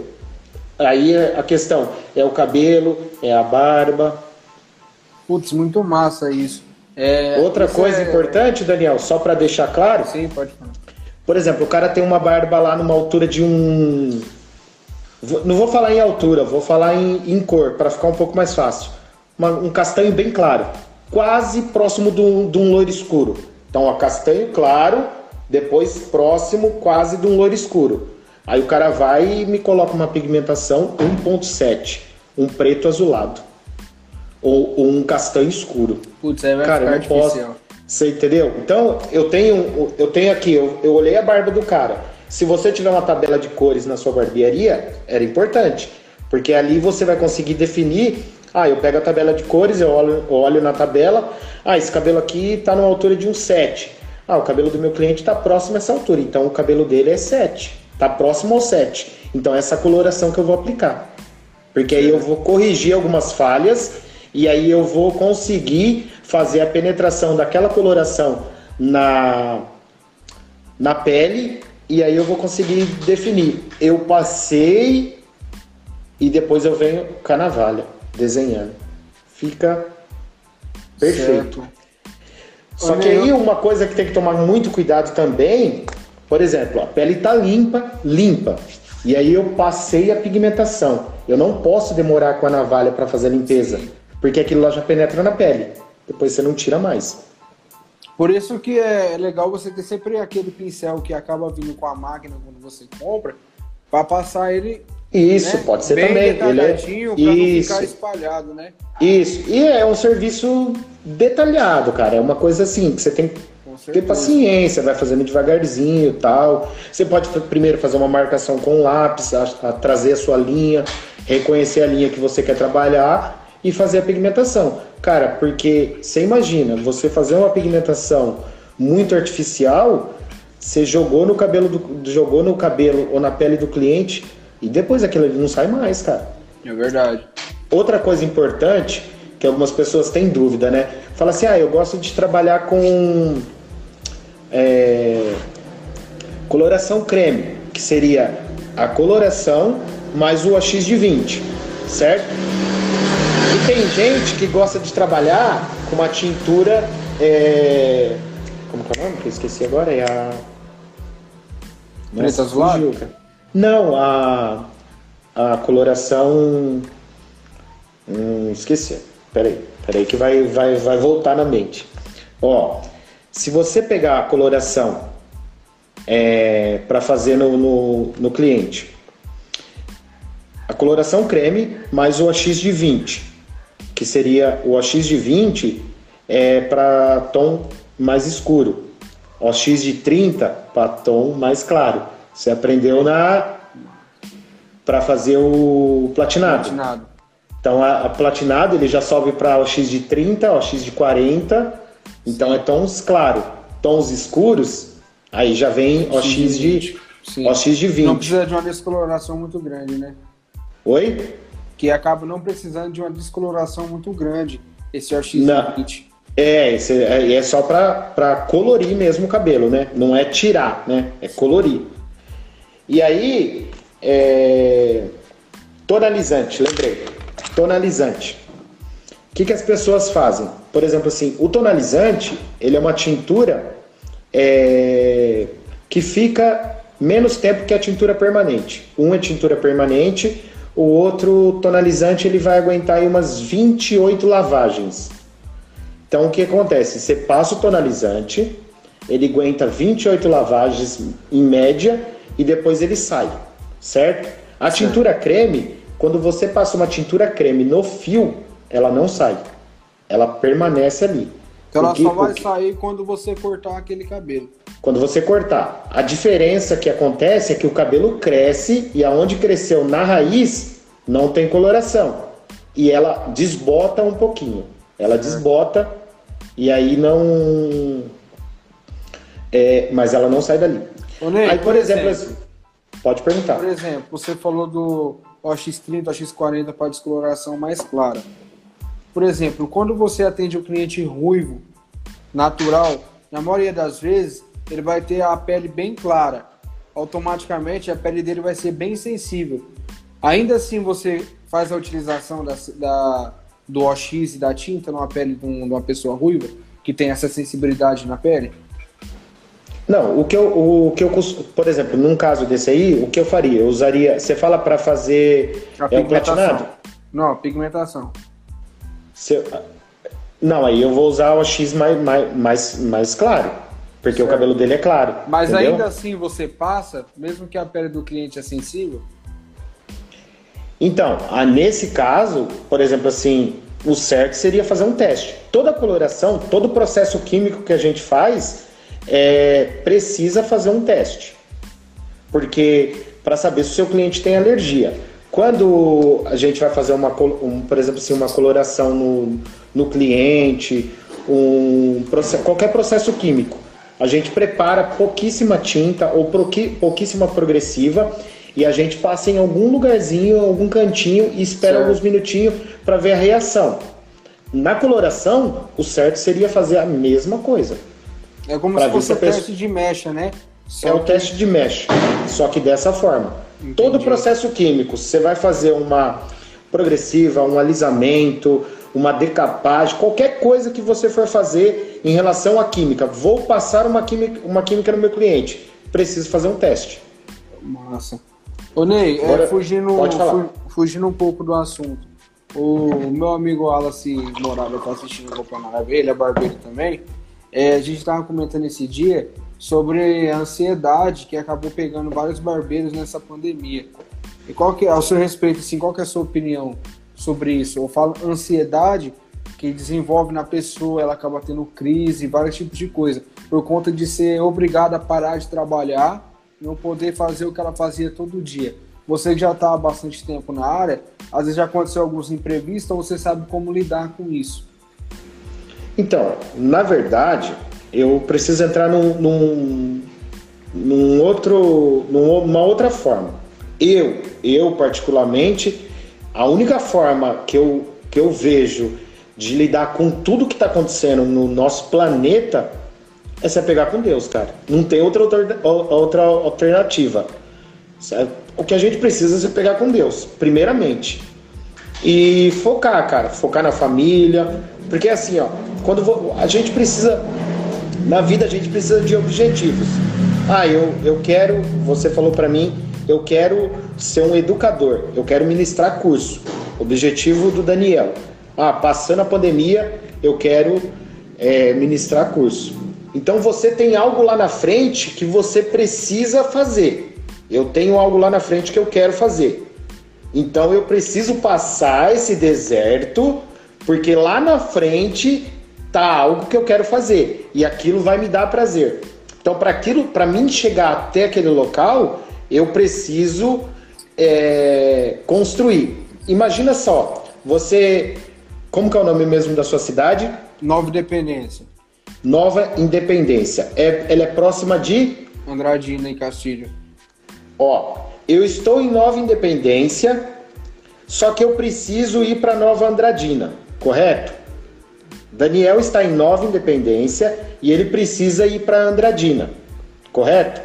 Só que para você chegar em Andradina não existe estrada. O que, que o Daniel precisa fazer? Ele precisa construir um caminho. Quando você está no processo de construir algo, você não tem nem como pensar no, no, no, no que está acontecendo. Então você precisa ter foco e objetivo. Eu estou aqui e eu preciso chegar lá, mas não existe caminho. Então eu vou criar um caminho. Eu vou construir um caminho. E na parte da construção do caminho, você tem um objetivo, que é chegar naquele local. E aí eu acho que é a melhor forma da gente conseguir passar por isso tudo. Bacana você falar isso porque é um assunto que é pouco tratado em palestra, a gente não percebe muito. Na minha última live que eu fiz com o Barbosa, eu peguei e, e falei um pouco sobre a importância do barbeiro, como que ele deve estar fisicamente e psicologicamente. Eu, durante essa pandemia, eu tive uma crise de ansiedade. E igual você falou de se apegar em Deus na família, foi o que me ajudou. É, muitas das vezes a pessoa ela não acredita na existência de Deus, a gente respeita isso. Então, o que, que eu assim recomendo pro, pro meu barbeiro, amigo barbeiro, né? Não estou falando para as pessoas fora da barbearia, porque é um conselho que já não cabe a mim dar. Eu falo assim que ela tem que fazer o quê? Não deixar desanimar. Como fazer isso? Procurar estar tá sempre inovando em cursos, procurando cursos que você só vai aumentar cada dia mais o seu interesse pela área e a sua ansiedade vai diminuir porque você vai estar concentrado e focado naquilo que você está aprendendo para você fazer quando tudo voltar ao normal, foi o que você falou. Construir caminhos para chegar no seu objetivo, né? Sim. Porque, Daniel, é, é claro, isso é claro. Meu, a gente precisa ter algo lá na frente. Ah, eu tô caminhando, caminhando, eu tô no deserto, cara. Mas eu sei que lá na frente tem água. Então eu preciso caminhar. Ah, mas é. é eu não estou sozinho no deserto. Eu preciso carregar minha noiva, eu preciso carregar minha esposa, eu preciso carregar meus filhos. Isso daqui é importante para mim, então eu preciso carregar eles aqui. Estou carregando eles no deserto, mas eu sei que lá na frente tem água. Então o, o, a minha inspiração está aqui, ó. Eu preciso levar eles. Eu não posso cair, porque se eu cair, eles, eu estou segurando eles, eles caem também. Então tem as pessoas que estão comigo então eu preciso levar eles lá na frente, que lá na frente a gente vai beber água. Então é esse é o caminho, entendeu? Para que a gente focar, ah, cara, vai estudar, vai, ah, eu não sei, eu não sei, eu não sei cortar cabelo na tesoura. Cara, vai estudar tesoura. Ah, eu não sei fazer um fade legal. Vai estudar, corre atrás, objetivo. Meu, não pare. Não pare tem que estar fazendo alguma coisa. É até um ditado assim meio bobo, mas que a gente sempre escuta, né? Se a vida te der limão, faça limonada. Então, se a vida tá te dando um, um tempo para você poder estudar, cara, estuda. É um tempo que você tá investindo em você. Colocar né? a cabeça para pensar, cara. Conhecimento nunca é demais e quando você morrer, é a única coisa que você leva com você. Né? Com certeza, com certeza. Cara, eu, eu tenho uma coisa assim que eu não sei vocês, né? Mas eu dei uma parada de com esse negócio de TV, cara. Perdia muito tempo. Muito, muito tempo.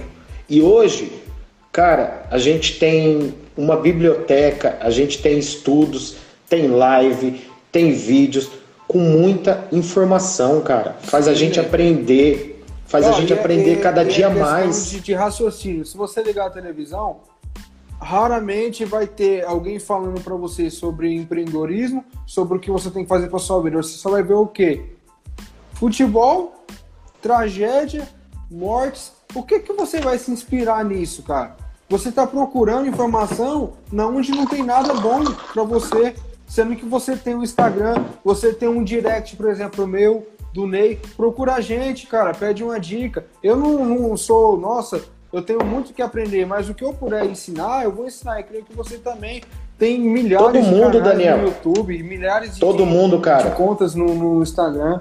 Ó, por exemplo, várias e várias pessoas. O João Paulo falando, Daniel, me inspira em você. Cara, eu tenho quatro anos de profissão, você não sabe, João Paulo?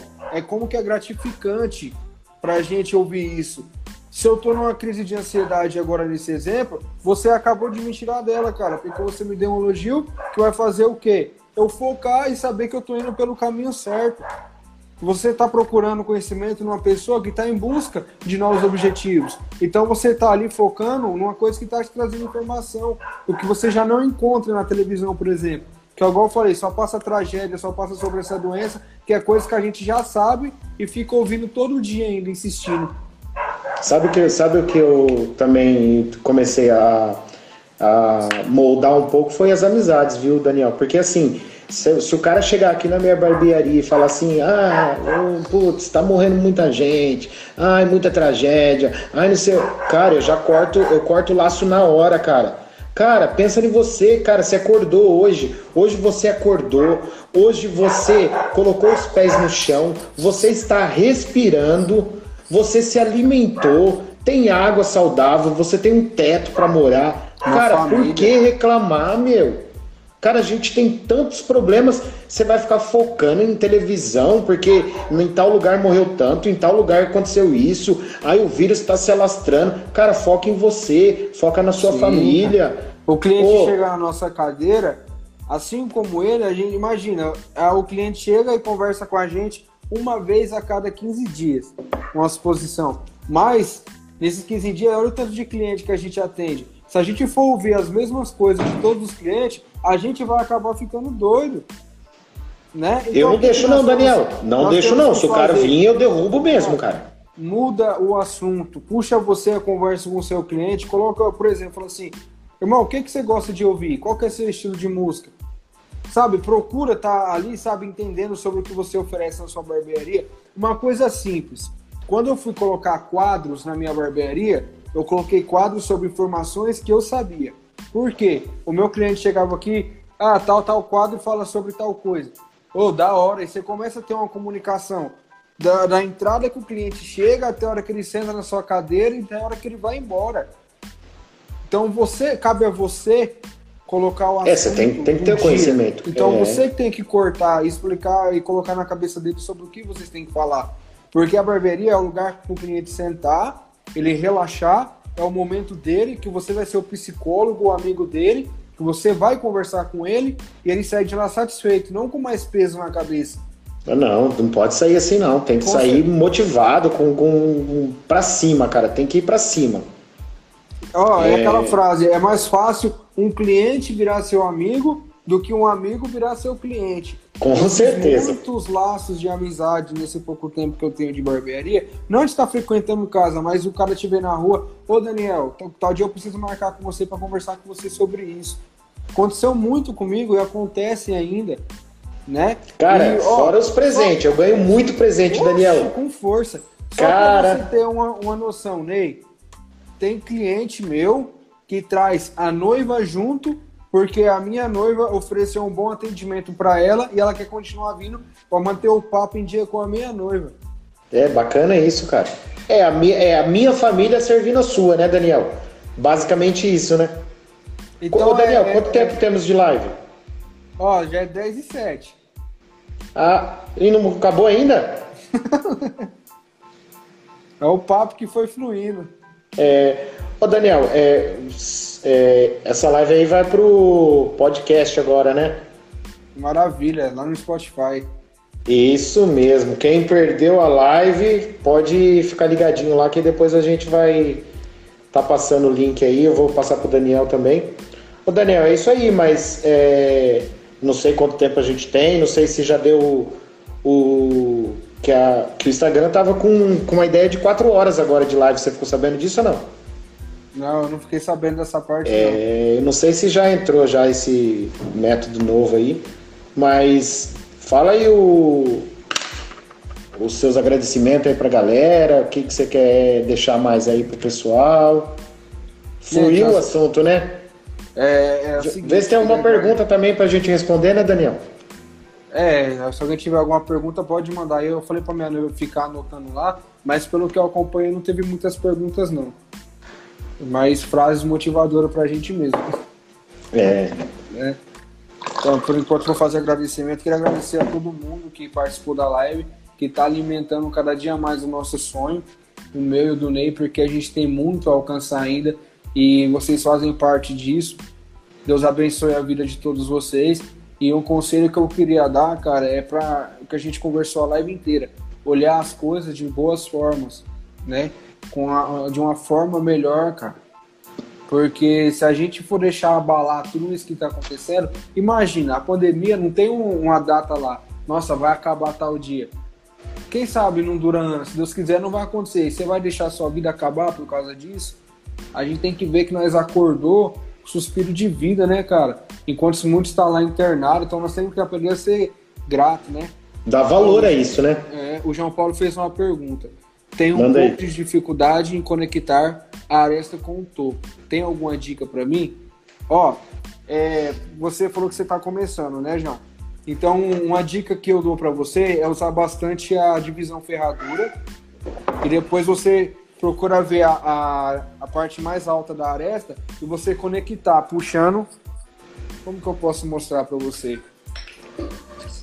Por exemplo, o meu cabelo já não dá para fazer tanto porque ele tá baixinho, mas eu procuro ver o ponto mais alto da divisão e eu puxo, separo e puxo a mecha para baixo. E aqui eu faço a conexão. Depois eu vou te chamar no privado que eu vou mostrar para você uma forma mais fácil quando eu tiver com o cliente aqui no salão.